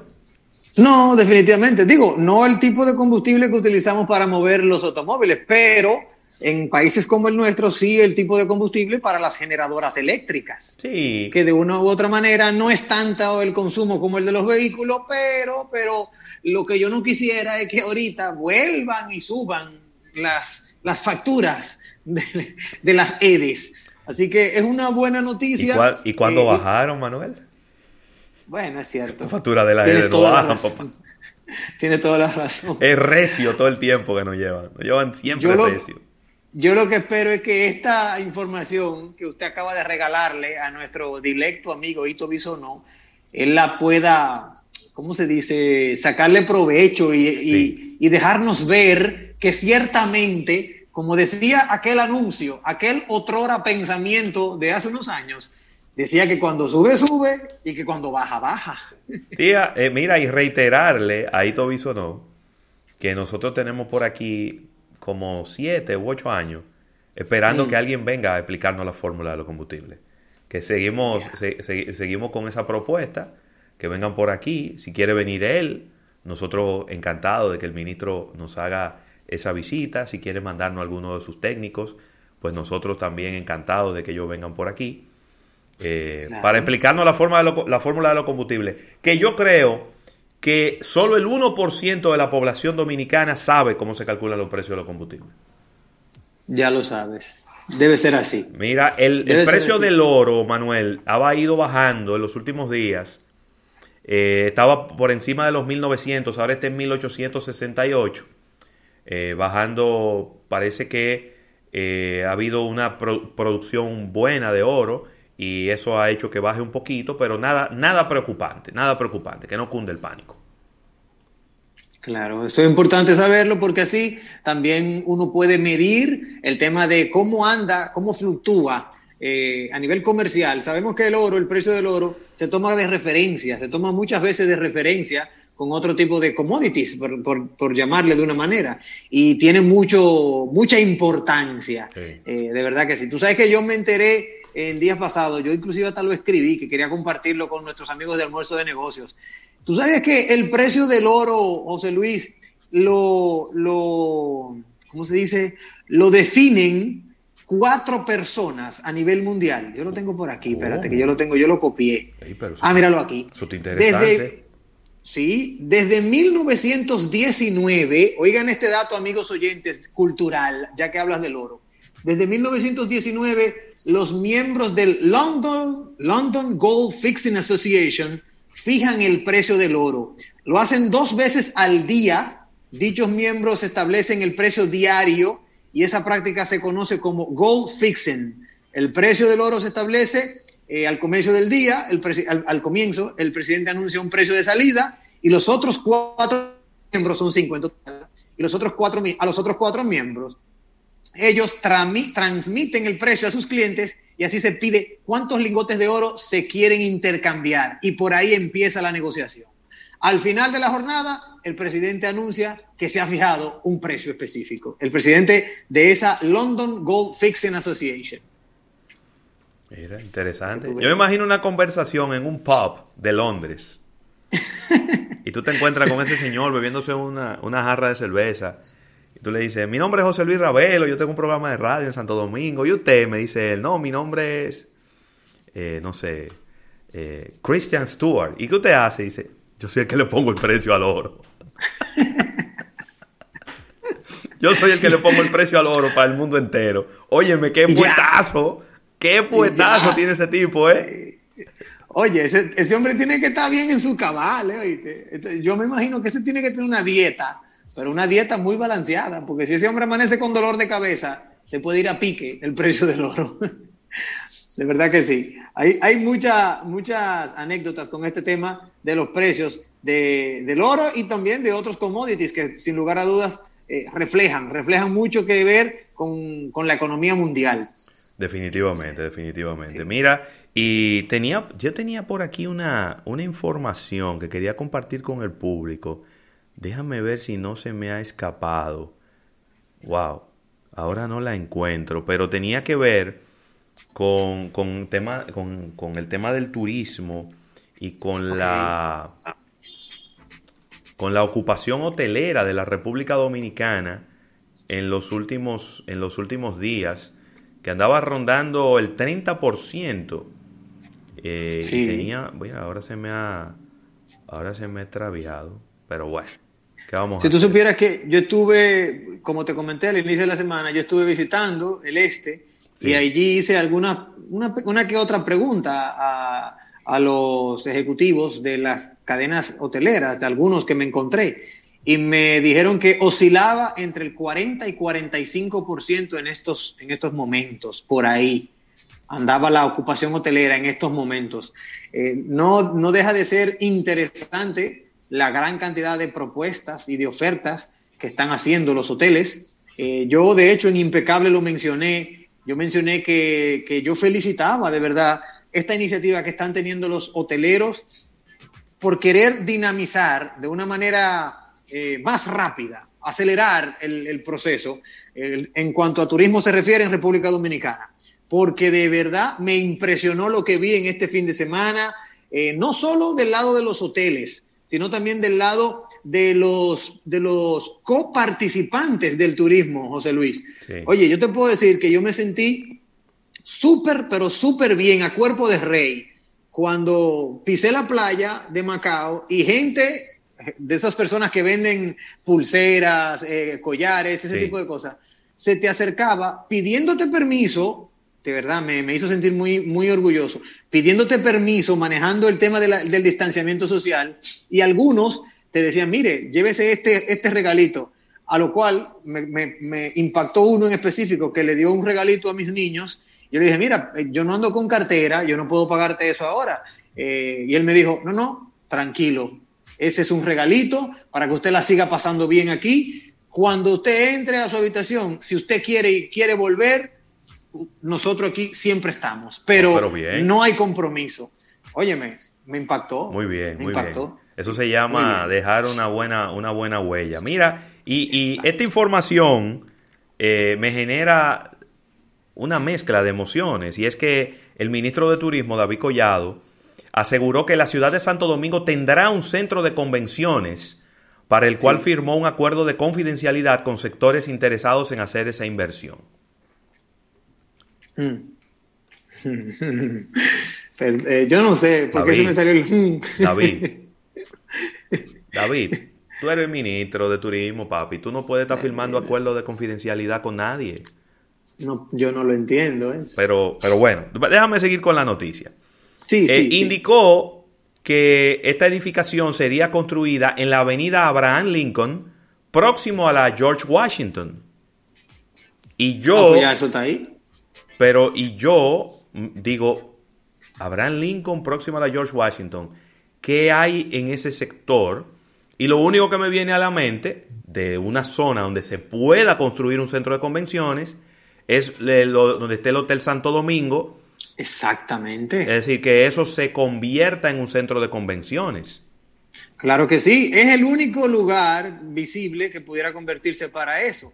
Ahora, eh, eh, frente al mismo Hotel Santo Domingo, tú sabes que había un destacamento de la policía que lo están remozando, Sí. era como una central de la policía. Sí. Eso me imagino que sigue siendo de la policía, o sea que no Sí. puede ser eso. No. Pero el Hotel Santo Domingo luce para mí como el lugar ideal. Eh, amén de que en, Pero ahí no hay parqueo, Manuel. Ahí no hay parqueo. pero se hace, porque el centro de convenciones no va a llevarse todo el terreno tampoco, José Luis. O sea, ah, porque dime. lo que van a hacer es demoler todo y empezar de cero. Ah, bueno, sí, así Eso, sí. eh, sí. Tú sabes que cuando él dice, y aquí yo no quiero ser, no quiero ser, eh, vamos a decirlo así, como que, no quiero que me malinterpreten, pero cuando él dice que él firmó acuerdos confidenciales Sí. con empresas para que lo hagan, hay algunos entendidos en la materia de que él tiene sus buenos amigos que le van a levantar ahí lo que él entienda que debe ser levantado ahí. Y eso no va a ser de lo que está existente, no. Eso va a ser demolemos y levantamos con parqueo y con todo, porque la inversión él la tiene en sus manos. Él no tiene que buscar por muchos lados. Él, Y el él Hotel mira a su derecha. Y el, y el Hotel Santo Domingo no es propiedad del Grupo Vicini. ¡Ay! Espérate. Santos, tú Sí, tienes la foto pero, pero ven acá, papá. No. Pero está bien. Yo, yo te voy a decir algo. A mí, eso no, yo, yo no. Yo no soy como la gente que ve teoría de la conspiración en todas las esquinas. Yo, todo lo contrario, el grupo Vicini es uno de los grupos económicos que más le conviene que este país le vaya bien. Claro. Porque claro. ellos tienen mucho dinero metido en este país. Y ellos, ellos, Sí. yo siempre he dicho que el Grupo Vicini tiene el título de propiedad de la República Dominicana, lo tienen endosado en un escritorio de ellos. Porque es que ellos son accionistas en muchas empresas en Sí, este país. todo. Y eso no es malo. Eso no es malo, eso no es malo. Sin embargo, eh, qué bueno que así sea. A mí me hubiera gustado otros lugares. Ya lo hemos hablado y no voy a estar remachando en eso. Pero si ahí se va a construir un centro de convenciones, Ojalá que se construya desde cero. Es un excelente lugar. Ahí hay helipuerto, que yo mencionaba otro lugar donde hay un helipuerto al frente.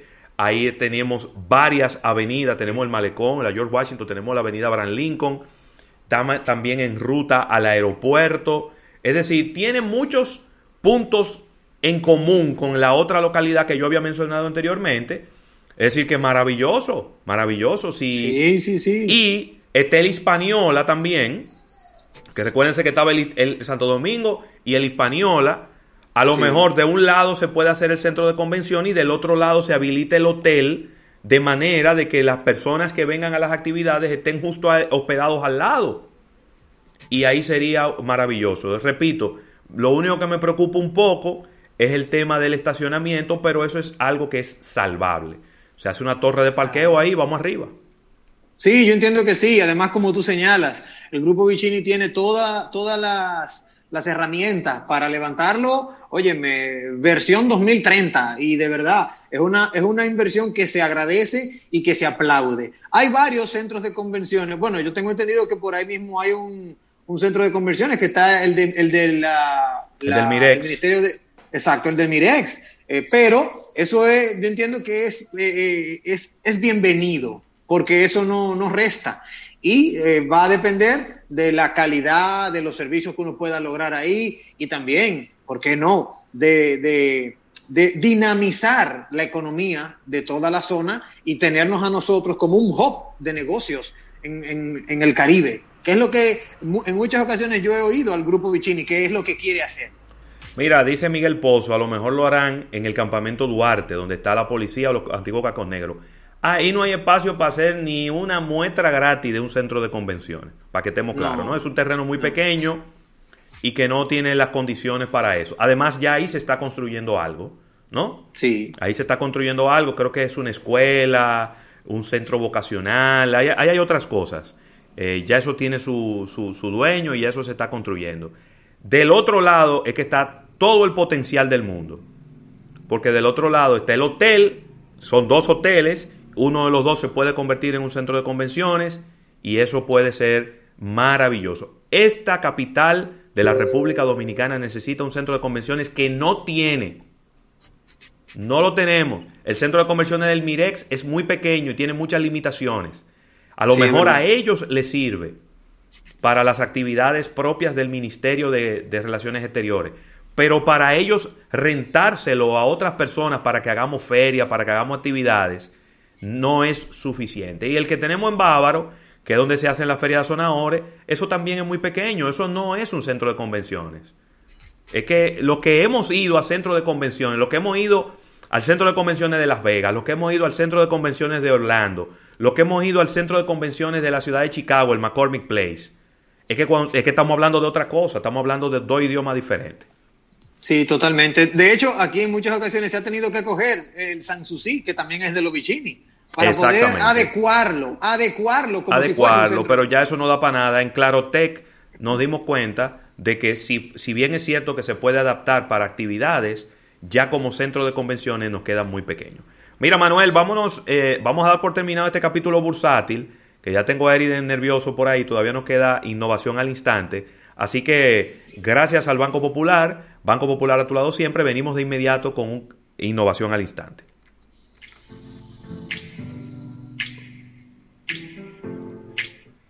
Estás escuchando Almuerzo de Negocios. Un nuevo dominicano que piensa más en su hermano. Un fajado que protege su hogar. Un ciudadano ejemplar también. Nuevo integrante llegó a la familia de Crisol. Un aceite sabroso. ¿Por qué? ¿Por qué? Porque ella trae su azúcar. Caliéntame Crisol. El que viene con sazón. Ca- Caliéntame Crisol. El aceite que trae su sazón. Prueba el nuevo aceite Crisol Criollo con un toque de orégano, ajo y cebolla. Nuevo Crisol Criollo. Si un inversor tú te quieres comprar. Y en carro público no quieres llegar, sin un buen aire ya no puedes pensar. La Nacional te puede ayudar, con San Fácil lo puedes lograr. Cuenta San Fácil y San Fácil Bienestar, la forma más fácil de programar lo que sueñas, con la que tú planificas la cuota mensual que puedes pagar. Asociación La Nacional, tu centro financiero familiar, donde todo es más fácil. Por pedacitos yo descubro mi jamón Indubeca. Poco a poquito saboreo y lo disfruto. A cualquier hora fico mi jamón Indubeca. En la mañana, en el almuerzo y en todo momento. Un jamoncito mientras disfruto mi tierra. Comiendo rico, con el sabor de Indubeca, de poco a mucho y de mucho a poco así descubro mi tierra. ¡Yepa! Que sea Indubeca. Hay muchos lugares por descubrir en nuestro país y muchos jamones Indubeca por disfrutar. Te invitamos a que descubras la tierra del jamón Indubeca, una aventura llena de sabor. Indubeca, orgullo dominicano.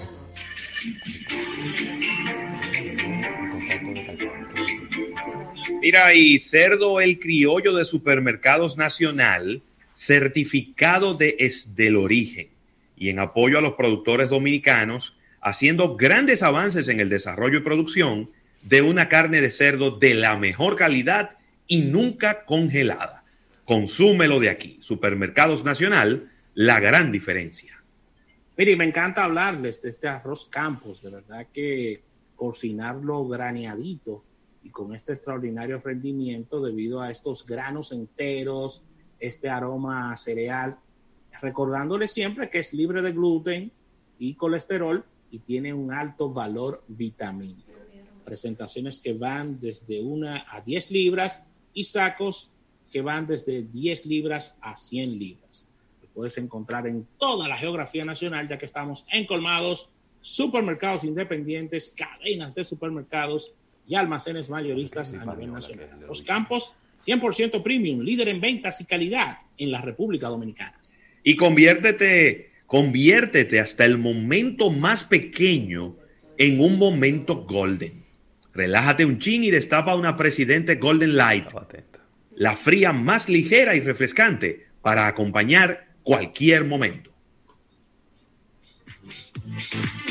En Unit pensamos que no todas las personas conducen igual.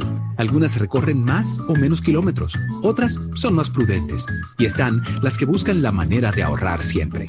Para cada una tenemos Por lo que conduces, el primer seguro inteligente para automóvil en el que pagas solo por los kilómetros que conduces. Ah, y si manejas bien, premiamos tus buenos hábitos. Descubre lo maravillosamente simple que es adquirir tu seguro por lo que conduces en unit.com.do. Menos kilómetros, más ahorro. Unit es filial del Grupo Universal. El mundo, el país, nuestra vida y todo cambió de repente. Desde ese día, en referencia, hemos batallado sin descanso, innovando y transformándonos para ofrecerte el servicio que te mereces. Estamos aquí por ti y seguiremos estando. Para nosotros, tus resultados son más que números. Referencia al Laboratorio Clínico. Hola, soy Albermena. ¿Sabes por qué Yoka es un yogur pro salud? Porque tiene probióticos que equilibran tu flora intestinal y mejoran la absorción de nutrientes que fortalecen tu sistema inmunológico. Por eso, hoy siempre, Yoka te hace bien. Ya estamos de vuelta en Almuerzo de Negocios. Almuerzo de Negocios presenta una innovación al instante. Una innovación al instante. Almuerzo de Negocios. Bueno, y regresando a este almuerzo de negocios, agradeciendo a Unit, que es una filial de Grupo Universal. Mira, haciendo una fe de rata, eh, el Hotel Santo Domingo es propiedad de, eh, del consorcio de Casa de Campo. Eso tenía, eso, ¿cómo es que se llamaba eso? Como Costa Sur. Ah, sí, Costa, Sur, sí, Dominicana. cierto. Creo que cierto. lo que sí pertenece al grupo Vicini es el Hispaniola. Lo que pasa es que siempre yo Sí. he tenido esa confusión porque hay nada más una calle de por medio, son dos hoteles.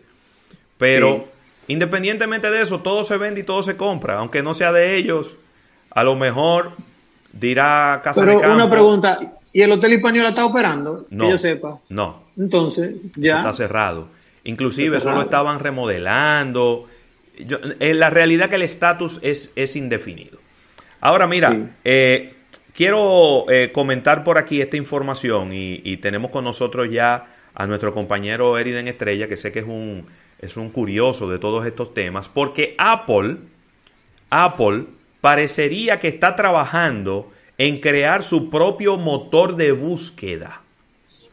A la Eso luz, a la luz de que a Google parece que le van a caer los palitos y le van a No. hacer como a salami dominicano que lo van a partir en varios pedazos en el caso hipotético de que todo le salga como quiere el departamento las autoridades antimonopólicas de los Estados Unidos y esta comisión del del Congreso. Eriden, ¿qué, ¿qué has escuchado al respecto de este, de este tema de Apple? ¿Me, me escuchan ustedes? Perfectamente Sí. bien. Ok, excelente. Eh, no, no, no, no es por eso, no es, eso no es nuevo. Eh, José Luis, fíjate, el quiero explicar el problema completo para entonces caer en la demanda antimonopolio del, de- del Departamento Federal de Justicia estadounidense. Desde hace unos cuantos años, literalmente 2016, que fue la última vez que eh, Google Search Engine hizo un cambio público sobre la manera de eh, crear las, las indexaciones de los websites. Eh, hay algunas categorías de búsqueda. Estoy, miren, este tema es un tema, debe de ser uno de los temas más investigados por la comunidad de tecnología del mundo y de la programación desde hace tres o cuatro años ya. Wow. Hay una serie de categorías de búsqueda que se saben quiénes son los mejores. O sea, ¿qué es lo que hace un, un buscador como Google? Que cuando tú pones un, término, te aparece lo mejor que hay en Internet en esa, en ese, te, te dice cuál es el website que tiene mejor información en Internet. Digo, eso se paga, Eriden, también. o Eso se paga noticia, también. eh, vamos a eso, espérate, que ese es el problema. Ese es el problema. Ese mismo es el problema. El tema está en que Google tiene la obligación moral y ética con sus usuarios de dar, si yo estoy buscando cuáles son las características de la constitución de un país, Google debe de buscar cuál es el mejor, la mejor pieza de contenido que hay en Internet sobre eso, sin importar el, la rama publicitaria que tiene el buscador. Entonces, eh, se han determinado unas 300 categorías de términos de búsqueda en donde se ha hecho investigación matemática para comprobar de programación que Google de manera planificada no está colocando los mejores, las mejores piezas de contenido en esas búsquedas. Búsquedas como eh, programas de Ofmática, como de Office, como eh, mejores sistemas operativos, cuáles son los mejores celulares Android, cuáles son las mejores aplicaciones de iOS. Son unos términos de búsqueda que están ya bien establecidos. Y que, por ejemplo, eh, cuando tú, ustedes se van a buscar en Google cuál es la, la aplicación de chat más privada que existe en el mundo, todo el mundo sabe, todo el mundo sabe que la aplicación de chat más segura del mundo es Signal. Después quizá viene Telegram y de último, después de que no, después de que no aparece más nadie, queda WhatsApp. Sí. Entonces no es posible que WhatsApp aparezca de primero. Punto. Ay, Dios mío. Y así hay cientos y cientos de categorías de búsqueda. Entonces eso animó al Departamento de Investigación y Desarrollo de Apple a primero poner atención a la problemática y luego a que definitivamente eh, eso está, eso va en deterioro de la experiencia móvil y de búsqueda de todos los usuarios de Apple. Una Y Apple- pregunta, Ajá. perdona mi ignorancia. eh, yo entendía que Safari era el buscador de Apple, yo entendía. Es el buscador de Apple. Sí, entonces, totalmente. entonces ya Apple, ya Apple tiene su buscador, lo que tienen que hacer es robustecerlo más que Google. No, es que no, no, no, no, no, no. Safari es el navegador. El navegador, es la contraparte Sí. de Apple a Google Chrome. Al Chrome. Una cosa es el navegador ahora, y otra es el motor de búsqueda. Ya. Exactamente. Eh, motores de búsqueda no tiene, incluso eh, la única gran empresa de la Big Five de tecnología que tiene un buscador es Microsoft. La única.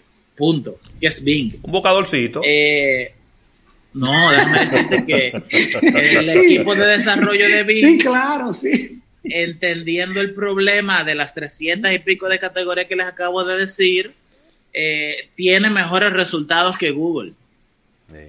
Y desde hace dos años y medio, Bing viene siendo mejor search engine que Google en cientos de categorías diferentes. Eh, y nada, luego de ahí hubo gente que empezó a entender otro problema que estaba sucediendo dentro de Google y fue que Google, como lo había dicho en otro pro- programa anterior, destruyó el Search Engine Optimization en los websites. Google, utilizando sus mejores algoritmos de indexación, ya eh, no necesita que venga una persona a organizar la información del website para que aparezca de primero o de último dentro de las búsquedas. Ellos desarrollaron todo un esquema de que ya impide que eso suceda. Eh, ya el search, el SEO como tal ya no tiene sentido per se. Eh, ellos pueden determinar cuál es el contenido que hay ahí, pueden determinar cuándo el contenido es engañoso, cuándo no conviene, o sea, ya Google tiene eso resuelto. El problema está en que las categorías de búsqueda que acabo de decir, Google está colocando a sus clientes que pagan por estar en esos links de primero, sobre todo los primeros cuatro links, ni siquiera los primeros tres, no, los primeros cuatro están vendidos y Ay, mamá, eso va sí. realmente eh, en detrimento de la experiencia de usuario de, de prácticamente el, el- el Internet completo. Eh, y otras personas han empezado a, primero, no están de acuerdo con que el Search Engine Optimization eh, esté baneado, sea, no, no sea tomado en cuenta por Google, porque realmente hay mejores maneras de tú programar un website que permite realmente eh, destacar mejor la información que otra. Hay gente que entiende que el SEO es necesario. Que por cierto, lo que yo estoy diciendo, no, yo no, yo no estoy en contra del SEO, es sencillamente lo que está pasando. Sí. Y segundo, eh, es, hay gente que ha empezado a ver las adquisiciones de recursos humanos que está haciendo Apple. Eh, el Search Engine Optimization, si bien es cierto que, perdón, el, la creación de indexaciones y de bases de datos para Search Engines es una de las disciplinas y de las ciencias más viejas de la ciencia de la computación. Y desde hace dos años, Apple viene adquiriendo eh, recursos humanos de gente ya muy bien conocida dentro de Google. Eh, Apple ha venido adquiriendo esos recursos humanos poco a poco y, y talento nuevo también, no solamente gente ya con un nombre establecido dentro de Silicon Valley. Y realmente, de la misma forma que fue obvio que Apple estaba haciendo un carro, que al final lo cancelaron el proyecto, de la misma forma en la que Apple eh, en un momento determinado se supo que estaban, estaban, estaban haciendo unos audífonos profesionales. Sí.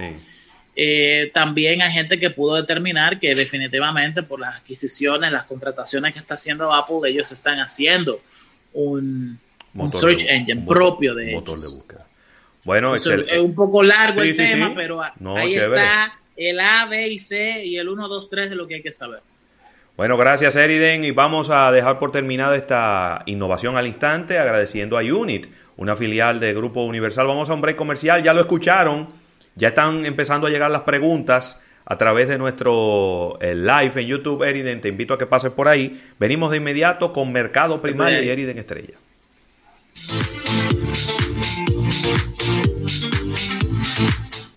Luego de los comerciales, seguimos con más almuerzo de negocios. Oh, ¿y ustedes ya hicieron la tarea? Sí, con ese internet de Altis, yo lo hago rapidísimo. Vengan a saludar a la abuela que está en videollamada. Planes de Internet Bueno, pues, Altis. pues, Internet para todos. Para aprender, trabajar y también para entretenerse. Con la mayor velocidad de mercado, mayor capacidad e ilimitado. Internet móvil desde 499 pesos e Internet fijo desde 799 pesos. Altis. Hechos de vida, hechos de vida. Llévanos contigo, te queremos ayudar para que compartas más. Estaremos donde quieras estar, siempre contigo, tu camino más seguro. No importa la hora de día, de noche, siempre estaremos para ti. Llévanos contigo. Descarga ahora tu app La Nacional. Más detalles en alnap.com.do. Asociación La Nacional, tu centro financiero familiar, donde todo es más fácil. Desde su origen, nuestra carne de cerdo, el criollo, es superior. Su proceso de producción, genética, alimentación, controles sanitarios y cadena de frío garantiza que llegue a tu mesa una carne de cerdo 100% fresca, nunca congelada. El origen del criollo define hacia dónde vamos. el apoyo a los productores dominicanos, haciendo grandes avances en el desarrollo y producción de una carne de cerdo de la mejor calidad. Consúmelo de aquí. Cerdo el criollo de supermercados nacional. La gran diferencia. Nada más te lo menciono ahí como para que sepa que hay, hay ese producto. Ven acá, y, y tu colmado. ¿Todavía no cobra con tarjeta tu colmado? Llámate a Carnet ahora mismo y ponte para lo tuyo. Si te afilias hoy mismito, podrás participar en el sorteo de tres motores y 10 celulares. Y así no tendrás que perder ventas cuando tus clientes anden sin efectivo. Para más información, pueden visitar su página web www.carnet.com.do.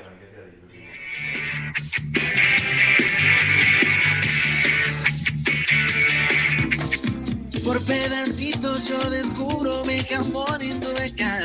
Poco a lo saboreo y lo disfruto. A cualquier hora rico mi jamón hindueca. En la mañana, en el almuerzo y en todo momento. Un. Mientras disfruto mi tierra. Comiendo. Con el sabor de hindueca. De poco a mucho y de mucho a poco así descubro mi tierra. Un. ¡Yepa! Que sea Indubeca. Hay muchos lugares por descubrir en nuestro país y muchos jamones Indubeca por disfrutar. Te invitamos a que descubras la tierra del jamón Indubeca, una aventura llena de sabor. Indubeca, orgullo dominicano. Ya estamos de vuelta en Almuerzo de Negocios. Almuerzo de Negocios presenta a Eriden Estrella en Mercado Primario. En Mercado Primario. Almuerzo de negocios.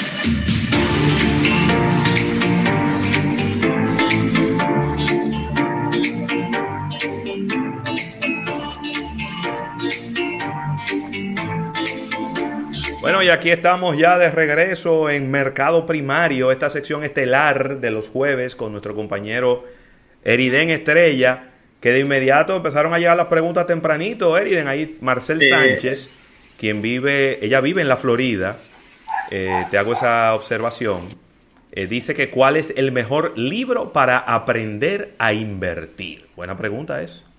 Ahí les respondí de inmediato. Para mí, a mi criterio, eh, definitivamente que es un clásico de los mercados eh, bursátiles, que es El inversor inteligente de Benjamin Graham. ¿Por qué lo digo? Porque hay muchas filosofías de inversión, o sea, realmente hay corrientes de pensamiento de inversión, pero eh, la inversión en valor, el value investment, que fue desarrollado por este señor, es como la más antigua, la más tradicional, y realmente lo bueno es darle estructura a su criterio de inversión. Si usted aprende la filosofía de inversión más antigua y la más fundamental, la más básica, entender las otras se le hace sumamente fácil. Excelente. Entonces es como que el mejor eh, building block, el, el pri- el primer blog de conocimiento que usted debe de tener para invertir, y luego de ahí usted puede salir y, y- y expandirse todo lo que usted quiera. Pero ese es el primero, a mi criterio. Buenísimo. Después de ahí hay otras dos preguntas que son sumamente importantes, que yo son tan importantes que prefiero responderlas antes que el tema principal de la sección. Eh, el tema de los plátanos en la República Dominicana eh, y el tema del si hay petróleo en la República Dominicana. Primero, ¿qué es lo que está pasando con los plátanos? Que realmente es un tema muy serio. Eh, fíjense, Ah, ¿cómo le explico de manera sencilla? Es muy sencillo realmente lo que está pasando. Lo que pasa es que si a nosotros nos ha dado duro la pandemia y las consecuencias económicas de la pandemia, a Haití le ha dado peor, Sí. porque en Haití de por sí ya no se produce, eh, Haití no tiene independencia, eh, autonomía alimenticia. Entonces, fíjense, eh, long story short, resumen, lo que pasa es que aquí vienen en el mercado de Neiva, que es donde se produce la mayor cantidad de plátano de la República Dominicana, incluso tienen un día en el que solamente se vende plátano, en que los productores de plátano bajan al mercado y, y lo venden. Eh, miren, lo que está pasando es que los haitianos, eh, los comerciantes haitianos vienen a la República Dominicana el plátano es altamente, eh, es fundamental para la, la- comida, el diario Bedir y el sostenimiento de, nuestro vecino pueblo. Y en esencia es que el, el- el comerciante haitiano lo compra, compra el plátano dominicano al precio que esté. Lo compran al precio que esté, porque no tienen otra opción, porque es alt- altamente demandado y ellos no producen plátano. La producción de plátano de Haití es una cosa irrisoria. Entonces, lo que ha estado pasando en los últimos dos meses es que eh, los productores dominicanos han preferido venderle grandes cantidades de plátano a los comerciantes haitianos y hay un tema en el que literalmente se aprovechan de esa situación de que el haitiano lo compra al precio del que esté y eso es el fundamento de lo que ha estado llevando el precio del el plátano a, a los precios los que estamos viendo, lo que lo hemos visto recientemente. Eh, y yo quiero aclarar una cosa. Yo sé que hay demasiada gente que no quiere saber de Haití y que ah, el tema de Haití se mezcla con 10.000 disparates más que andan en Internet, sobre todo en, en la dominicanidad. Pero los, es una realidad económica, es que la República Dominicana le vende muchos productos, o sea, Haití nos compra muchos productos a nosotros. Y cualquiera podría pensar que hay que darle prioridad al consumo interno en lugar del, del consumo externo. Bueno, pues eso no es, eso no es libre mercado. Eh, Lo cierto es que los productores de plátano le venden a quien le venda, diga, quien les compre a mayor A quien le dé más rentabilidad. Exactamente. Y el, el haitiano, miren, como lo he dicho y he estado confirmando esto, eh, varios contactos que tengo en San Juan, he estado preguntando, ah, ¿qué, qué es lo que está pasando allá? Hay, hay un problema de producción. No, este año se ha producido más, muchísimo plátano. El tema está en que asimismo Haití ha tenido serios problemas de abastecimiento de comida y los comerciantes haitianos que no siembran, no siembran, Es que no hay donde vienen a la sembrar, que no hay República. Dominicana. No hay donde sembrar. Exactamente, vienen a la República Dominicana, compran el plátano al precio que sea, y eso es parte de lo que lleva el precio del plátano hacia arriba, que es lo que ha estado pasando últimamente. E incluso yo entiendo que hay autoridades, sobre todo el nuevo ministro de Agricultura, sabe muy bien lo que yo estoy hablando porque lo conoce a profundidad, pero lamentablemente no necesariamente eso es conocimiento del pueblo eh, común. Pero eso es lo que ha estado pasando, señores. Es el hecho de que... Mira, Eriden, eh, y, y ahí mismo eh, conectando con ese tema de Haití, hay, un, hay una noticia que ha preocupado, e inclusive la ADOEXPO, Asociación Dominicana de Exportadores, se ha pronunciado al respecto de unos nuevos cargos que se le están colocando a los contenedores cuando son desaduanizados en, en, en Haití. Creo que son unos Ujú. 800 dólares por contenedor. Es decir, estamos hablando de un billete, ¿eh? ¿Tú, ¿Tú estás enterado de esa situación? eh, no, no estaba enterado de eso. Son pero eso lo 800 cobra Haití. No, allá, cuando se desaduanizan allá. Ok, es- es- por lo tanto, ese ingreso lo tiene Haití, no nosotros. Claro, es un ingreso que tiene el pueblo de Haití, pero lo tiene que pagar el exportador. ¿Cómo que el exportador tiene que Sí. pagar eso? Tú nada más se lo tienes que transferir al final, al, pre- al precio final. Y ya. Pero imagínate tú, si ya de entrada le estamos agregando, eso puede desincentivar la compra de artículos eh, en, en el mercado dominicano y favorecer la compra de otros artículos de otros países donde que a lo mejor no le están cobrando esos 800 dólares. Sí, pero tú lo que tienes que hacer es que si tú eres el... Somos nosotros que estamos exportando. Vamos a estar claros. Somos nosotros que estamos sacando productos de aquí para venderlo en Haití. Si no te es rentable venderlo en Haití, búscate otro mercado. Si a Haití no le interesa, Haití está en toda la soberanía de ellos de ponerle un arancel a lo que venga de la República Dominicana. Ahí es de la está el misma problema. forma, no, eso no es ningún problema. Oye, ¿qué es lo que Oh, pero pasa? es que ¿Hasta si dónde- Donald- sí, sí, espérate, es que hay un- vuelvo y digo, hay un tema de lo que es el libre mercado y soberanía tributaria. Sí. Si Estados Unidos le da la gana de decir, todos estos productos que vienen de China tienen un arancel de 20%, nadie puede discutir eso. Eso es así. Estamos de acuerdo, pero para eso existen los convenios y los acuerdos. No, no, no, no, no, no, no, no, no, no, no, no, es que no. Es, que, nosotros no tenemos un tratado de libre comercio con Haití. Ninguno. No, no lo tenemos, no lo tenemos, pero eso mismo pasa con los huevos. Los productores de huevo, cuando quieren cruzar la frontera, le, a los productores de huevo de aquí se la ponen en China. Sí, y tienen que, tienen que coger una comisión para allá a negociar.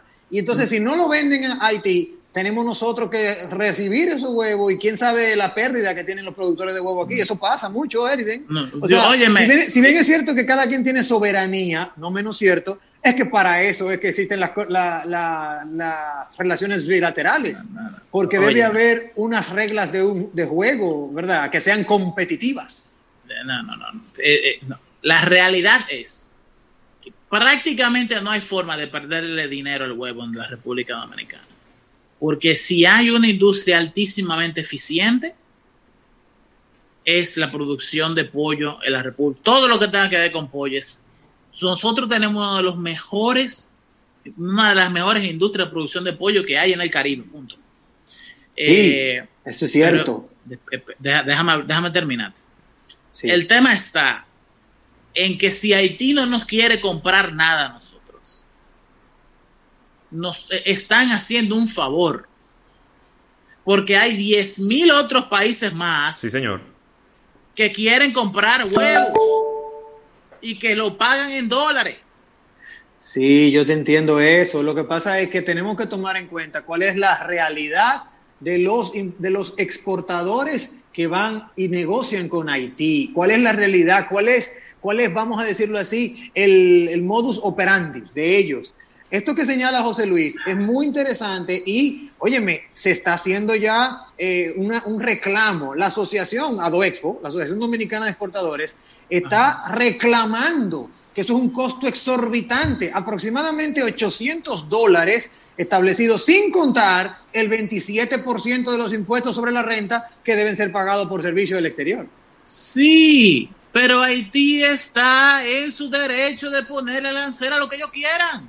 Estamos de Sí, acuerdo. es lo que le están eso- diciendo al Mirex que vaya y se siente a negociar eso porque Claro. es algo que nunca había ocurrido. Que, que, ellos- que lo digan y que se quejen, pero al final hay que comprender que si Haití le da la gana de poner un arancel, lo puede poner y no tiene que explicarle a nadie por qué lo está haciendo. Eso es verdad. Entonces, ¿qué es lo que Sí. usted tiene que hacer como empresario? Lo mismo que hacen los empresarios del cacao. Irse a los mercados internacionales a vender su cacao y, y- y lo- y los productores de café a venderlo fuera. ¿Por qué? Porque el mercado de fuera es mejor. Mil veces. La, bolsa mercantil de Chicago es 758 mil veces mejor, literalmente, que venderle cualquier vaina a Haití. Entonces, Pero- ¿por qué nosotros tenemos que estar llorando cada vez que Haití no nos quiere comprar algo? Hermano, Entiendo véndaselo yo. a otro. Entiendo yo, Eriden, tú me corregirás, que debe ser porque la negociación hacia Haití es más rentable que sacarlo hacia No. otro país. No. No, lo que pasa es que es más simple. Es más simple porque es una Eh. negociación sentado en un escritorio, dos gente, donde yo te digo, ¿cuánto, cuántos Ay. huevos tú tienes ahí tanto? Entonces el tipo se sa- saca una funda de, super- de supermercado, llene cuartos, se le paga en efectivo y se va. Eso es. Entonces es más simple. Eso es. Es- es, es la simpleza de la negociación, no es otra Eso cosa. Mira, Eric, pero, me hacen una eh, pregunta conectada con eso. ¿Dónde se produce más plátano? Barahona, Azua, Neiva. ¿Dónde que se produce más plátano en el país? Yo también sabía que en San José de Ocoa se siembra mucho plátano. Eh, óyeme, la verdad que a ese nivel desmenuzado yo no sé. Porque eh, yo no soy un estudioso del mercado del, del, del- del Yo plátano. recuerdo, recuerdo, cuando estuve trabajando en Frito Lay, yo trabajaba con, con- con productos agrícolas, pues yo era eh, eh, quien manejaba eh, plátano y papa. Eh, papa es Ocoa y Constanza. Ok. Ahí es que se siembran toda la papa por el tema del clima. Sí. Pero los plátanos, había un proyecto que era la Cruz de Manzanillo, que estaba por allá, eh, eh, por allá casi en, en Montecristi, eh, y ahí había muchísimo plátano, pero luego eso decayó un poco y empezó a sembrarse mucho plátano en San José de Ocoa y también en Asua. Y. Barahona siempre se ha mencionado como que el mejor plátano es el, de, el baraonero, sin embargo no necesariamente ese plátano baraonero se sembró en Barahona. sino que es una variedad de plátano sí, sí, que es el macho por hembra que tú lo puedes sembrar en cualquier lugar del territorio nacional, aunque se llame Barahonero, no fue que salió de Barahona. Para que estemos claros, ¿verdad? Que, para que se Eh, sepa que no es maco con cacata. No, porque la gente se confunde. El plátano barahonero, pero no fue en Barahona que lo sembraron. A lo mejor fue en, en San José de. Ocoa, pero es una variedad de plátano que Eso- se llama macho por hembra. Así es como científicamente lo- lo- lo- los técnicos lo diferencian. Y tú lo puedes sembrar en cualquier lado. También está el FIA 21, que es un plátano que se hizo muy popular después de que Frito Lay lo introdujo en la República Dominicana, porque es un plátano muy grande, aunque tiene un sabor un poco menos in- eh, marcado, menos intenso. Eh, pero hay va- varias variedades de plátano. Siempre la que más gusta es esta de plátano barahonero, porque tiene un sabor diferente y más sabroso que los otros eh, variedades de plátano. Ujú. Mire, lo, lo que sí quiero decir, porque si, si ya hablamos de lo que está pasando, lo que crea valor es saber cuál es la solución. Eh, la solución al problema del precio de- del plátano actual de la República Dominicana se hace con una importación de plátanos. Ahí mismo le partiste la madre a, a- a todos los, los que están especulando con, con el precio del plátano en la República Dominicana. Ya. Eh, son cosas que ya se han hecho eh, anteriormente. Yo te puedo decir a ti que se trae plátano de Honduras. Bueno, se puede eso, traer plátano eso sí de- son de- duros, mi hermano. Sí, yo sé, uno de los mejores del mundo. Yo estuve en Eh, Honduras en una ocasión, Eriden, precisamente cuando trabajaba en Frito Lay. Y a mí me, me llevaron a una finca donde había cuatro variedades de plátano, cinco variedades de yuca, seis variedades de ñame. Y, pero yo te estoy diciendo que era en una camioneta recorriendo una finca tareas y tareas y tareas. Sí. Y por eso es que usted ve que en Estados Unidos, en Nueva York, tú más fácil te encuentras con un aguacate de Honduras, con una batata de Honduras, con un plátano de Honduras o con una cualquier de, cualquiera de estos rublos agrícolas de Honduras que de la. República Dominicana, porque nosotros no nos hemos enfocado adecuadamente en vendernos y posicionarnos como un suplidor de ese tipo de artículos en Sí, los mercados internacionales. El, el- y mira que Honduras, ya ampliando un poco el espectro del análisis, Honduras pasó, los últimos 10 años pasó por un proceso de inestabilidad política fuerte, acuérdate del, del golpe de Estado hondureño. Sí.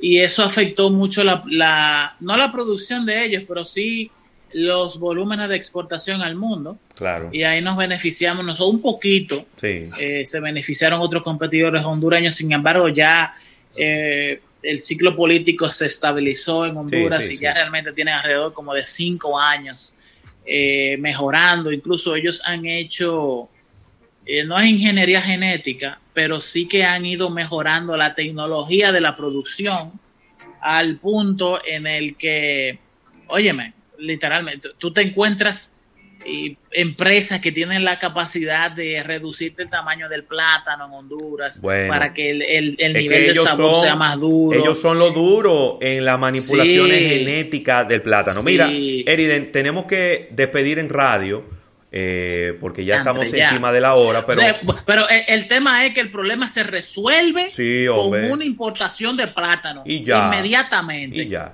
Mira, agradecer a la Asociación La Nacional, tu centro financiero familiar, donde todo es más fácil, y también a CCN y sus supermercados nacional, invitar a las personas que nos están escuchando a través de Estudio 88 que vengan para nuestra aplicación móvil o para nuestro canal de YouTube.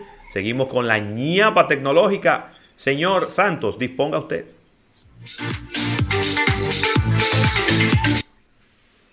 Bueno, y nada, seguimos por aquí. Hay una cuanta Ok. pregunta pesada por ahí, Eriden. Yo, Eh, espérate, no quiero ni ve, leerlas. ve- ve ve haciéndole el inventario. Sí. eh, el tema es responderlas todas. A mí me pareció muy interesante una sobre qué es lo que hay de petróleo en la República Dominicana. Voy a tratar de, de responderla de la manera más eh, sintetizada posible.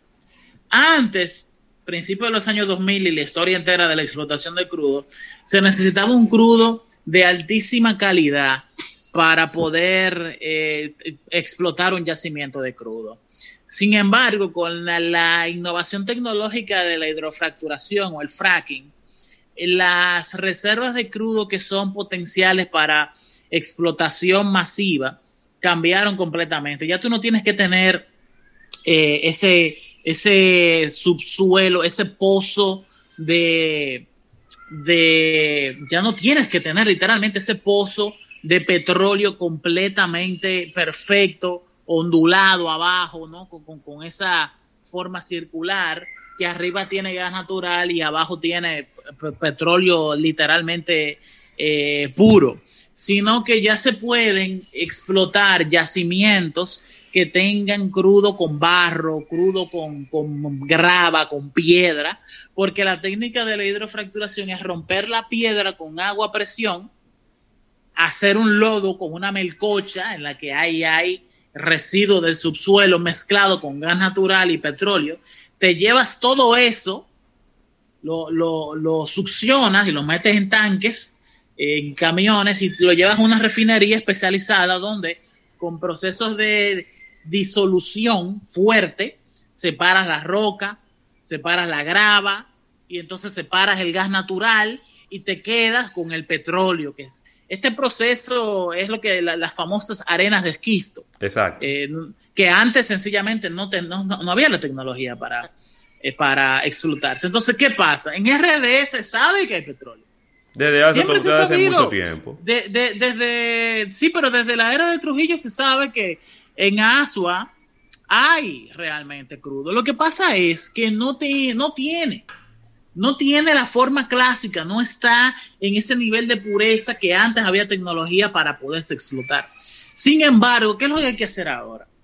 Ahora lo que hay que hacer es analizar, hacer un estudio de factibilidad económica de si implementando técnicas de hidrofracturación se tiene realmente el potencial, si las reservas de crudo de aquí tienen el potencial de ser explotadas industrialmente. Esa es la pregunta que hay que responder. Ese, ese es el estudio científico que hay que hacer.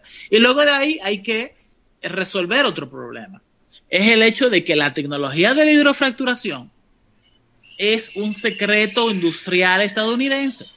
Eh, tienes que traer gente de Estados Unidos, tienes que traer técnicos formados allá, tienes que traer técnicos, tienes que traer empresas con la experiencia Pero de... es, es gringa la empresa que está aquí, no es gringa. Yo creo que es gringa. Déjame decirte una cosa. Eh, Barack Obama amarró eso muy bien. Porque ¿por qué tú no ves hidrofracturación en Rusia? ¿Por qué tú no ves hidrofracturación en, en, Brasil o en África? Es porque no han dejado salir esa tecnología, no la dejan salir de allá. Eh, entonces ahí hay un tema de ver eh, si realmente tiene los paquetes tecnológicos necesarios para implementar hidrofracturación fuera de los Estados Unidos. Pero la verdad es que esta tecnología cambia el esquema de las reservas potenciales de crudo.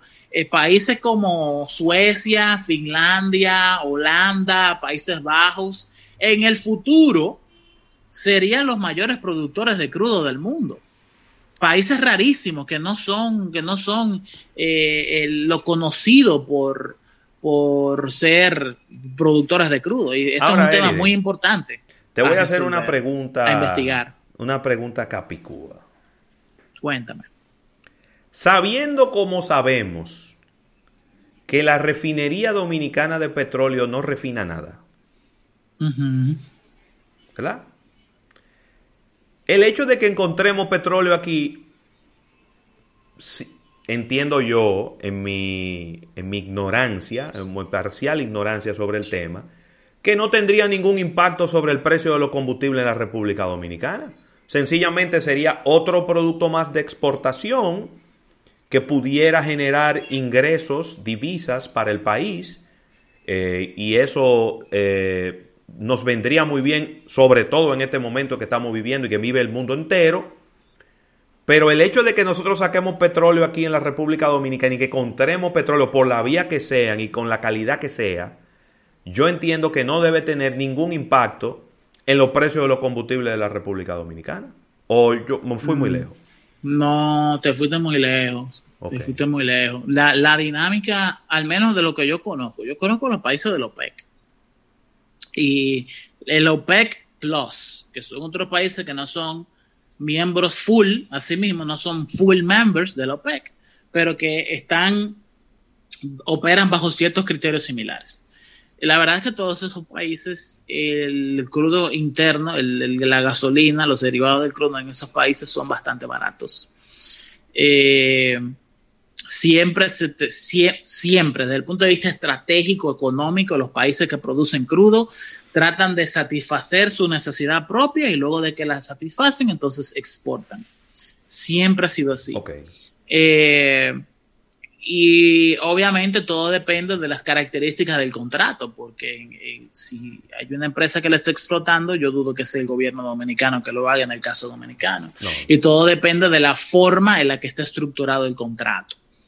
Eh, pero yo estoy completamente seguro de que le conviene al gobierno dominicano, primero, acceder de forma privilegiada a una parte de la producción del crudo que se, hipotéticamente se produciría en la República Dominicana, porque eso le baja los costos. El gobierno ya no tendría que traer crudo de fuera.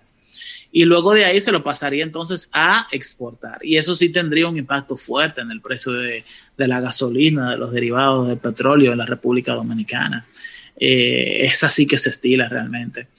Eh, y yo entiendo que sería muy bueno incluso porque se forma un know-how profesional eh, de minería, de excavaciones, técnicos que no son personas que necesitan licenciatura, especializados en explotación petrolífera que se formaría eso aquí de la misma forma que se formaron técnicos manejadores de grúas, técnicos en excavaciones cuando se produjo el metro, que salieron, dominicanos que salieron al mundo entero a trabajar en muchísimos proyectos de construcción y que eso sería muy bueno para la República Dominicana. Yo prefiero quedarme con una perspectiva positiva de lo que sería la explotación de crudo de la República Dominicana. Es cierto que hay riesgos, pero los riesgos siempre se van a hacer dependiendo del nivel de escrutinio que la gente le ponga a ese proyecto y segundo que de la labor de, de la labor investigativa que comunicadores como nosotros tres eh, realizamos, eh, perdón, que nosotros dos realizamos en, este tipo de proyectos. Muy bien. ¿no?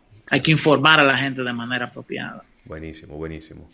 Eh, bueno, hay unas cuantas preguntitas más, hay otros comentarios. Pero, pero creo que debiéramos de entrar al tema principal que querías tocar en, el día de hoy, Eriden. Vamos arriba. Pero le quiero responder a Irving Mercedes que pregunta si existe la posibilidad de que los organismos financieros mundiales condonen las deudas a los países, ya que esta normalidad va para largo y Europa se está cerrando. No, no existe posibilidad de que eso, de que eso pase. No hay voluntad política para eso, no hay voluntad económica para eso. Eh, realmente los países desarrollados tienen una industria un negocio al prestarle dinero a los países eh, eh, subdesarrollados, las economías emergentes, y eso produce trillones de dólares en rentabilidad. Yo no creo que nadie venga a cambiar eso. Además de que no creo que haya... ¿quién, ¿Qué político europeo o estadounidense puede decir que sería bueno condonar la deuda a países como nosotros? O sea, esos, existe un tema moral moral, eh, incluso y ético también, y, de Estado, en el que tú estás, el, gobierno no produce dinero, los gobiernos no producen dinero. Todo el, dinero que tienen los gobiernos son de los contribuidores, los contribuyentes, los ciudadanos. Entonces, si tú como gobernante tomas el dinero de los contribuyentes, de tus ciudadanos, se lo presta a otro país, óyeme, la verdad es que tú no tienes el perdón, tú no tienes el permiso para tomar ese dinero de la sociedad tuya y dárselo a otro y luego decirle, olvídate de eso. Yo no creo que eso lo haga nunca. Yo creo que la idea es tomar menos dinero prestado. Punto. Exacto. Es la única forma de alcanzar la independencia financiera para los países en el siglo XXI. Entonces, ya que respondimos unas cuantas preguntas, sí. Y vamos, vamos al tema fundamental de nosotros, que nosotros tenemos un par de temas que son bien fuertes. Dámelo. Primero, AMD comprando Xilinx Technologies por 35 mil millones de dólares. Y uno se pregunta, ¿qué diantres es Ceilings? ¿Qué produce Ceilings? ¿Y por qué le parece interesante a AMD comprar Ceilings? Bueno, pues el primero, lo primero es que AMD tiene que tener como cuatro años consecutivos quitándole mercado a Intel, su principal competidor, en diferentes mercados de microprocesadores, que es lo que venden estas empresas, tanto Intel como AMD. AMD significa Advanced Microchips. Eh, durante los últimos 10 años había pasado la mayoría del tiempo en el limbo con falta de inversión, con falta de innovación tecnológica, haciendo procesadores atrasados desde el punto de vista de la arquitectura de los mismos. Sin embargo, desde que esta mujer es una señora, ella asiática, tomó las riendas del mando de AMD, la verdad es que AMD no ha dejado de sorprender. Eh, al punto en el que ya está compitiendo, le está quitando mercado a Intel en el, en, el, en el mercado de los microprocesadores de consumidor. ¿no? son las laptops y las PCs. Le está quitando mercado a a Intel dentro del poco mercado que tenía Intel dentro de los dispositivos móviles. Y quedan dos cosas que le falta a Intel. Intel realmente, la, vaca lechera de Intel son los microprocesadores de servidores. Oh. En donde Intel tiene, sí, eh, la nube. La nube, los servidores que te dan servicio desde la nube, es el gran mercado de Intel es donde Intel tiene las mejores tecnologías que ellos pueden ofrecer. Y a AMD no le va bien en ese, en ese mercado. Entonces, aquí es donde entra el por qué le hace sentido comprar Ceilings. Ceilings es una empresa que produce un tipo de microprocesador que son unos procesadores. No voy a entrar en tecnicismo, pero esto es muy importante. Hay procesadores que su System on a Chip System on a Chip, eh, el SOC, System on a Chip, está diseñado y especificado de forma física para realizar una tarea. Okay. Para procesar video, para procesar audio, para procesar, eh, para reducir la latencia entre que se retrasa la comunicación entre un componente del procesador con otro. Eh, sin embargo, hay otro tipo de chips que tienen componentes genéricos que tienen software genérico y que tienen la capacidad, eh, al, a costo de ser energéticamente ineficientes y de tener un nivel de latencia entre los componentes del microprocesador más alta, tienen la capacidad de hacer prácticamente cualquier cosa. Wow. Frax. Sí, son microprocesadores que pueden procesar información estándar x86 o pueden procesar eh, imagínate, tú entiendes la diferencia entre un procesador ARM y un X86, más o menos. Más o menos. Hay procesadores que pueden ser. Sí, hay procesadores que pueden ser X86 y hay procesadores que pueden ser ARM. Sí. Que solamente tienen que cambiar el software, el compilador que tienen adentro. Punto. Lo actualizan y ya funciona de manera adaptada. Claro, no son tan buenos estos procesadores que cambian eh, las especificaciones, no son tan buenos como un procesador específicamente x86 ni un ARM, pero tiene la habilidad de convertirse en uno en otro, dependiendo de cuál sea la necesidad. Esos procesadores son muy utilizados en servidores, porque los servidores tienen que tener una modularidad más alta, porque Amazon, por ejemplo, cuando te vende tiempo de procesamiento en una computadora, ellos no saben necesariamente qué es lo que quiere procesar el cliente cuando compra tiempo en uno de esos procesadores, en una de esas computadoras virtuales. Entonces tú tienes que tener la maleabilidad de poder procesar cualquier tipo de cosa y estos procesadores este, lo permiten. Esa es la especialización de Ceilings. Ceilings es el mayor productor del mundo en ese tipo de procesadores que tiene la capacidad de cambiar la forma en la que procesan la información.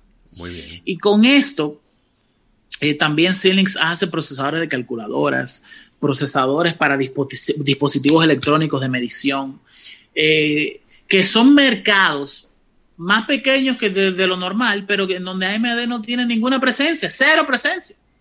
Entonces, por 35 mil millones de dólares, Advanced, Microchip, eh, Advanced Microchips compra Ceilings Technologies y tiene un mercado, tiene un pie en el mercado mayoritario como en 15 mercados diferentes de microchips que antes no, no lo tenía. Entonces, por eso es que AMD llegó a ese acuerdo, un acuerdo que había sido ya comentado por Wall Street Journal de que estaban cerca de llegar a un acuerdo de venta y que se publicó antes de ayer y que la verdad ha sorprendido a todo el mundo porque eh, con, esto consiste en que AMD está bien eh, enfocado en crear todo un portafolio de productos de procesamiento de última generación en, en todos los mercados de los microchips. No importa, no importa cuál sea el nicho. Y la verdad que a mí me parece eso muy atinado. Muy bien. Por segundo, AMD en el día de ayer presentó una serie de tarjetas de video, aprovechando y haciéndole la competencia a Nvidia, que presentó la última tarjeta de video 3070, que es una versión más barata de las 3090 y de las 3080 que habían presentado hace como un mes y medio atrás. Eh, señores, AMD dando de qué hablar, literalmente abriendo Qué mercado, expandiéndose mercado e innovando en cosas en las que Era hora. realmente... Era eh, hora. sí, porque sí, AMD sí. Siempre, siempre se ha visto como un diamante en bruto, sin embargo, siempre había estado como a la sombra de Intel. Eso es cierto, siempre ha sido así. Eh, otra noticia importante fue en el día de ayer, en donde Jack Dorsey, CEO de Twitter, Sundar Pichai, CEO de Google, y Mark Zuckerberg fueron llamados a testificar, a hacer una comparecencia ante senadores estadounidenses al respecto del rol que han jugado estas empresas en el tema de la moderación de contenido, eh, tanto en Internet como en las redes sociales. Y el consenso que yo veo en redes sociales de la gente que estuvo, yo lo vi entero en el día de ayer.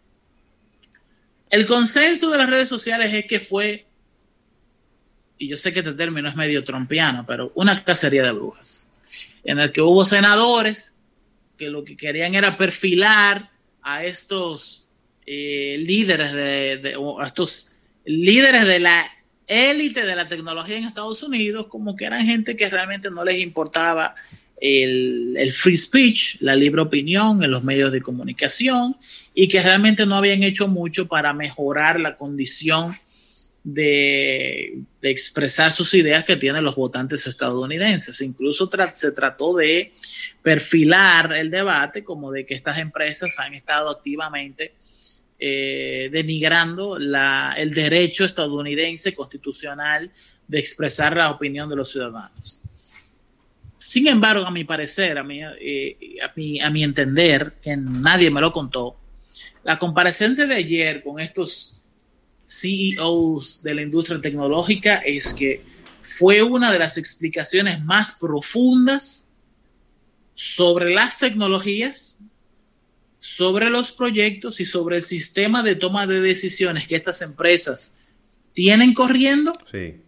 para determinar cómo se aplica ciencia para determinar si una opinión es un troleo, o sea, trolling, Sí. si esta opinión va en contra de el libre pensamiento, si va en contra de la libre opinión.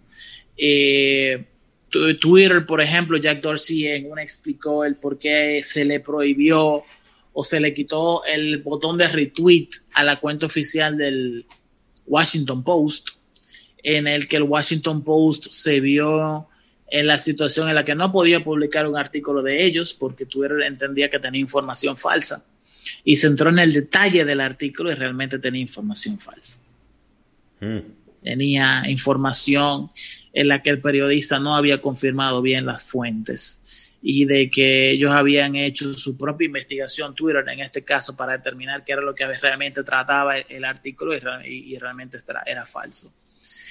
Entonces, ¿cuál es mi opinión? Mi opinión es que los senadores estadounidenses le hicieron una encerrona a estos CEOs de estas empresas para tornar la opinión de voto una semana antes de las elecciones en Estados Unidos. Porque también el timing Mm. a mí no me parece que fue aleatorio. Nada es aleatorio a esos niveles. Exactamente. Y, pero ellos no se esperaban que Mark Zuckerberg, Sundar Pichai y Jack Dorsey estaban preparados para esas preguntas. Ay, ay, ay, ay. Óyeme, para mí el que mejor le fue fue a Jack. Y yo creo que a nuestro público escucha, quiero recomendarles que vean las dos entrevistas que tuvo Jack Dorsey el año pasado en el programa de Joe Rogan, donde hablaron de free speech, de, donde, donde habrá, hablaron de libre expresión de la opinión, donde hablaron de prácticamente eh, todos los problemas con el, el proceso de detección de, de, las noticias falsas. Y ustedes van a llegar a, quizás lleguen a la misma conclusión que yo, que es que el problema no son las noticias falsas, sino los periodistas que no están investigando. Ay, ay, ay, óyelo ahí. Ese es el problema. Hay una competencia entre los medios de comunicación, sobre todo en Estados Unidos, para tener primicias y en el proceso de redacción de los artículos no verifican la información que dan las fuentes y al final terminan colocando información que pudiese ser literalmente inventada. Literalmente inventada. Twitter ha desarrollado, por ejemplo, que fue la presentación que a mí más me gustó porque fue la más técnica. Esta gente ha empezado a indexar en una base de datos constante toda la información que se publica en todos los medios de comunicación estadounidenses. Y todo eso lo categorizan en etiquetas. Y ellos ahora mismo tienen una base de datos sobre cualquier tema que esté escrito en un medio de comunicación oficial, tanto local como, ¿no? como internacional. Y ellos tienen las referencias, ellos pueden buscar, es un equipo humano, no es una inteligencia artificial, que verifica los, fu los fuentes, verifica los datos antes de etiquetar una noticia como falsa. Hmm. Y el problema está en que ese tipo de sistemas, obviamente, que va a ir en contra de una persona como Donald Trump. Claro. Que prácticamente se inventa los temas cuando él nunca dice no, no sé. Incluso fue algo que lo, que lo dijo Dorsey. O sea, yo vengo aquí y aquí hay preguntas que le han hecho los senadores en las que digo yo realmente no sé la respuesta a eso. Yo lo que les puedo decir a ustedes es que yo no me invento las preguntas que les estoy eh, respondiendo. Eh, y eso es algo que deberían los representantes políticos aprender. Ay, Ah, ay, ah, sí, que fue, eso fue la que, la que menos gustó, la locución de él que menos gustó. Los políticos deberían de los representantes deberían de aprender a decir no sé. Pero nunca lo hacen. Entonces, obviamente que eso va en contra de un sistema que lo que trata es de verificar, de, de no darle mucha difusión, porque no es que se impide la publicación, de no darle difusión a noticias con informaciones que son completamente falsas. Y dime de esa barba, Eriden. La barba de Dorsey. Tú sabes que él tiene un tiempo haciendo cosas experimentales. A mí no me sorprende para nada. Dorsey, por ejemplo, no sé si tú sabes que Dorsey come una vez al día. Sí, sí, sí. Él, él, Y él- el- él practica el ayuno, el ayuno ese. Exactamente, que cuando come, come carne de bisonte, de cosas así, tú sabes. Entonces es como una dieta. Él tiene un tiempo ya en, en, en otros temas. En, en otros Sí, él temas. está, Pero eh, eh, son a- temas elevados. Sí, pero de la misma forma él tiene otras iniciativas que a mí me parecen sencillamente brillantes. Por ejemplo, él agarró mil millones de dólares de su propio dinero. Viejo y dijo, yo voy a donar mil millones de dólares. Y creó una tabla de, Excel- una tabla de Google Sheets pública.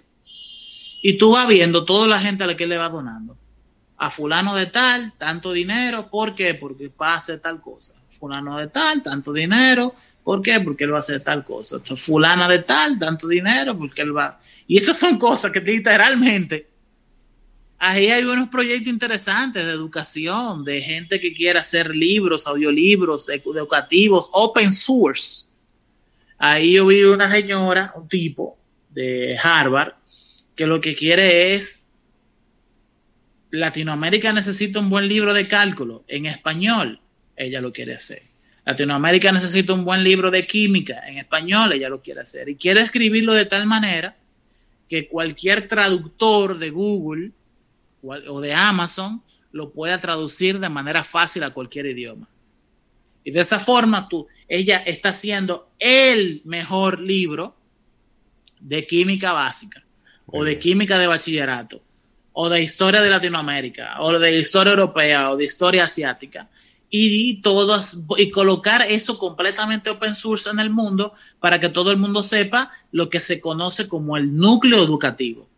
Eso matemáticas, eh, historia, eh, civismo, que es como cómo funciona el gobierno, etcétera, cuáles son tus deberes y tus eh, obligaciones como ciudadano, pero también están ciencias, los tipos de ciencias, en, desarrollar un, un, programa educativo científico que no vaya en contra de los mejores avances científicos que tenemos hoy día.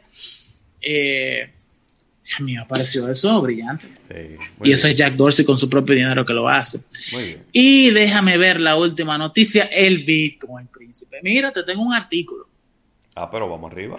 Tiene 1900 palabras. No, está bien. Es, es la versión escrita de un video sobre Bitcoins que publiqué en esta semana. Les recomiendo a cualquier persona que se mete en mi canal de YouTube, Eriden Estrella. Miren, miren qué es lo que pasa.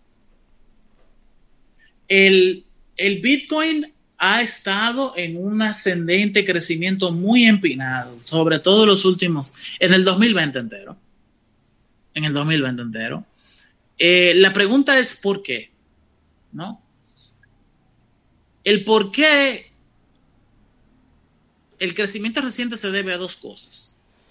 Uno, al, a la aceptación por parte de PayPal sí. de los bitcoins. Sí. O sea, toda Tremendo persona que tenga bitcoin, muchachos, una vaina increíble. Toda persona con bitcoins hoy puede hacer su cambio y que le llegue en su cuenta de PayPal dólares estadounidenses o, o euros europeos. Muy bien. Con, un, con, una tasa de cambio que yo entiendo que es bastante actualizada. Y esto hizo que literalmente, esto que el, el, el Bitcoin pasara de los 9 mil a, a, los 12 mil dólares. Pero lo otro está en que, eh, ¿dónde está? ¿Dónde está? ¿Dónde está? Dame un segundito. Míralo aquí.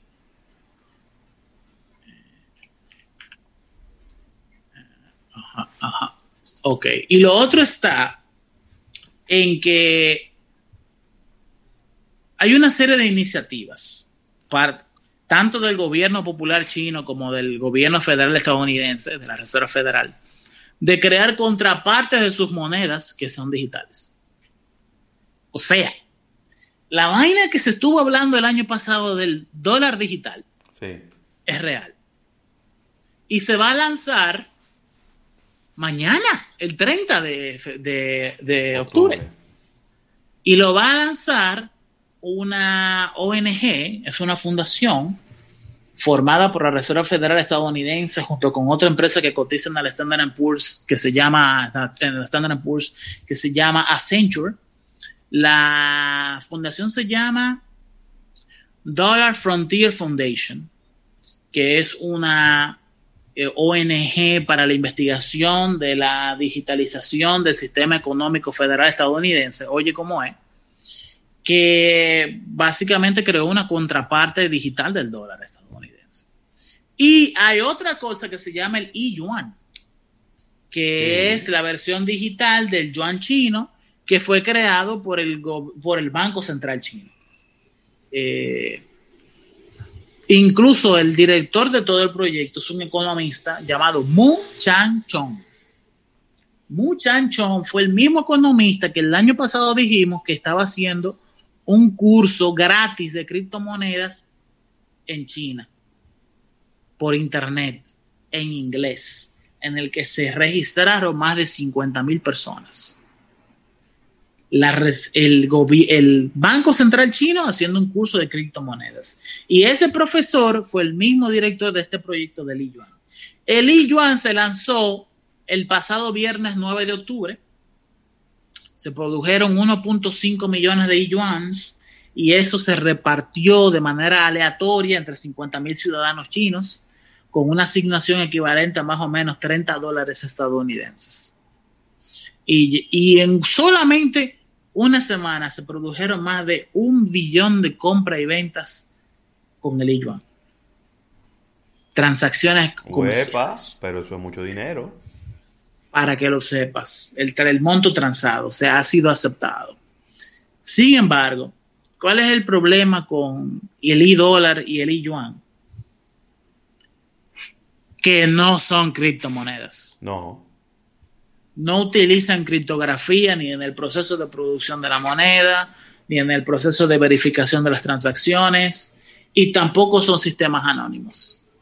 El gobierno federal estadounidense sabrá en todo momento quién está comprando y vendiendo con el i-dólar. Lo mismo con Estados, eh, el gobierno chino con el i-yuan. Y son sistemas, en lugar de copiar las mejores características de seguridad de las criptomonedas, las obvían y es el hecho de que el Bitcoin, tú tienes, todas las personas, todas las computadoras que tienen Bitcoins en su computadora, que tienen monederos, tienen una copia del blockchain del Bitcoin. Y esa copia del blockchain se actualiza al segundo.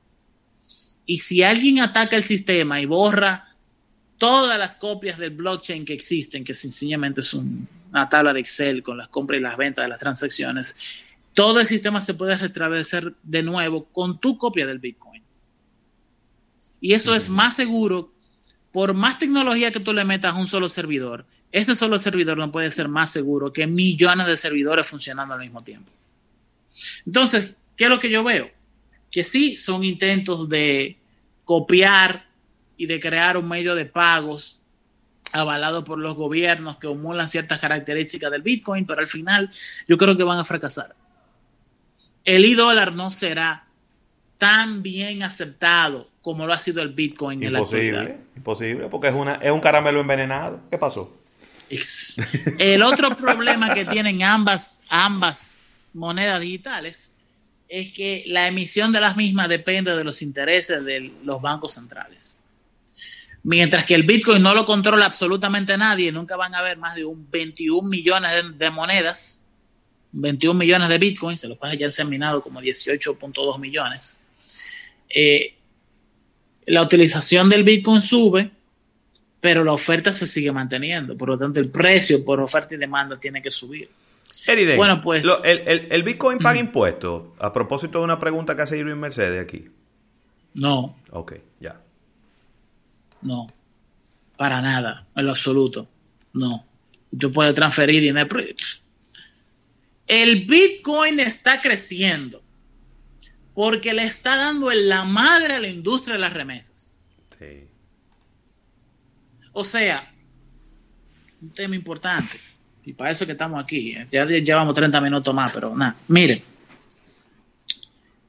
Usted quiere enviarle dinero, usted en Nueva York quiere enviarle dinero a una gente aquí en la República Dominicana. Fácil.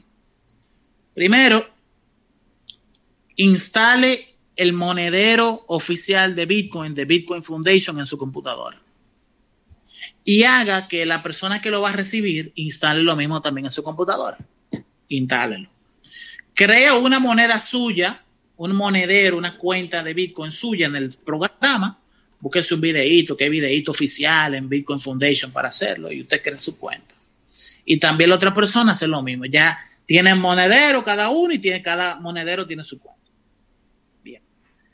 Tome sus dólares en la aplicación de PayPal y transfiéralo a Bitcoins. Y mándese su Bitcoin al número de su cuenta del monedero. Y no lo copie manualmente, dele copy paste, que eso es más seguro. ¿Ok? Y PayPal le va a mandar esos Bitcoins a su cuenta de Bitcoin, que está en su computadora, conectada a Internet. Y es tan fácil como yo agarrar la cuenta de José Luis. José Luis, mándame tu cuenta, por favor, te la mando. Yo cojo los números y la pongo para enviar, le pongo la cantidad de Bitcoin si quiero enviarle. Y en menos de un minuto José Luis tiene esos Bitcoins. Luego José Luis hace el proceso inverso. Claro. Con su cuenta en PayPal, tiene sus Bitcoins y, te- y cambia los Bitcoins a dólares. Ya. Y desde PayPal, tú puedes agarrar esos dólares, metérselo a tu tarjeta de crédito, metérselo tu- a tu tarjeta de débito. Y ya. El hecho de que PayPal haya adoptado el Bitcoin facilita la vaina de transferir Bitcoin a dólares, a euros, a cualquier Ahora, y el- moneda. eh, déjame Así. preguntarte algo. ¿Cuál es la cantidad mínima para transferir? Porque un Bitcoin, ¿cuánto es que está costando hoy en día? Un Satoshi. Es es un Satoshi. Cada Bitcoin se divide como en 18 millones de partes. Oh, eso no lo sabe todo el mundo, yo sé. Y la, la unidad mínima de división se llama Satoshi, que es 1 a 18 millones. Entonces, el mismo software tiene, yo- que yo sé, eh, eh, quizás por ahí es que viene tu pregunta. Yo lo que tengo es dólares, yo quiero, yo quiero, tú me quieres mandar mis dólares, no Bitcoin, porque lo- los precios en Bitcoin son una, son una locura. Sí, Una 20 vaina mil dólares, 15 mil dólares un Bitcoin. Sí, ese 0.2 cosas es el precio, es una vaina loca. En la, mi- el mismo wallet, el lugar de decirte, tú lo puedes configurar para que en lugar de la cantidad de eh, bitcoins, tú lo pones en dólares. Exacto. Yo te quiero transferir tantos dólares, Ya. up, y hace la conversión y te lo manda a ti. Pero te lo enseña en dólares y también te enseña la, la cantidad de bitcoin que soy. Miren, un palo. Un palo, de verdad.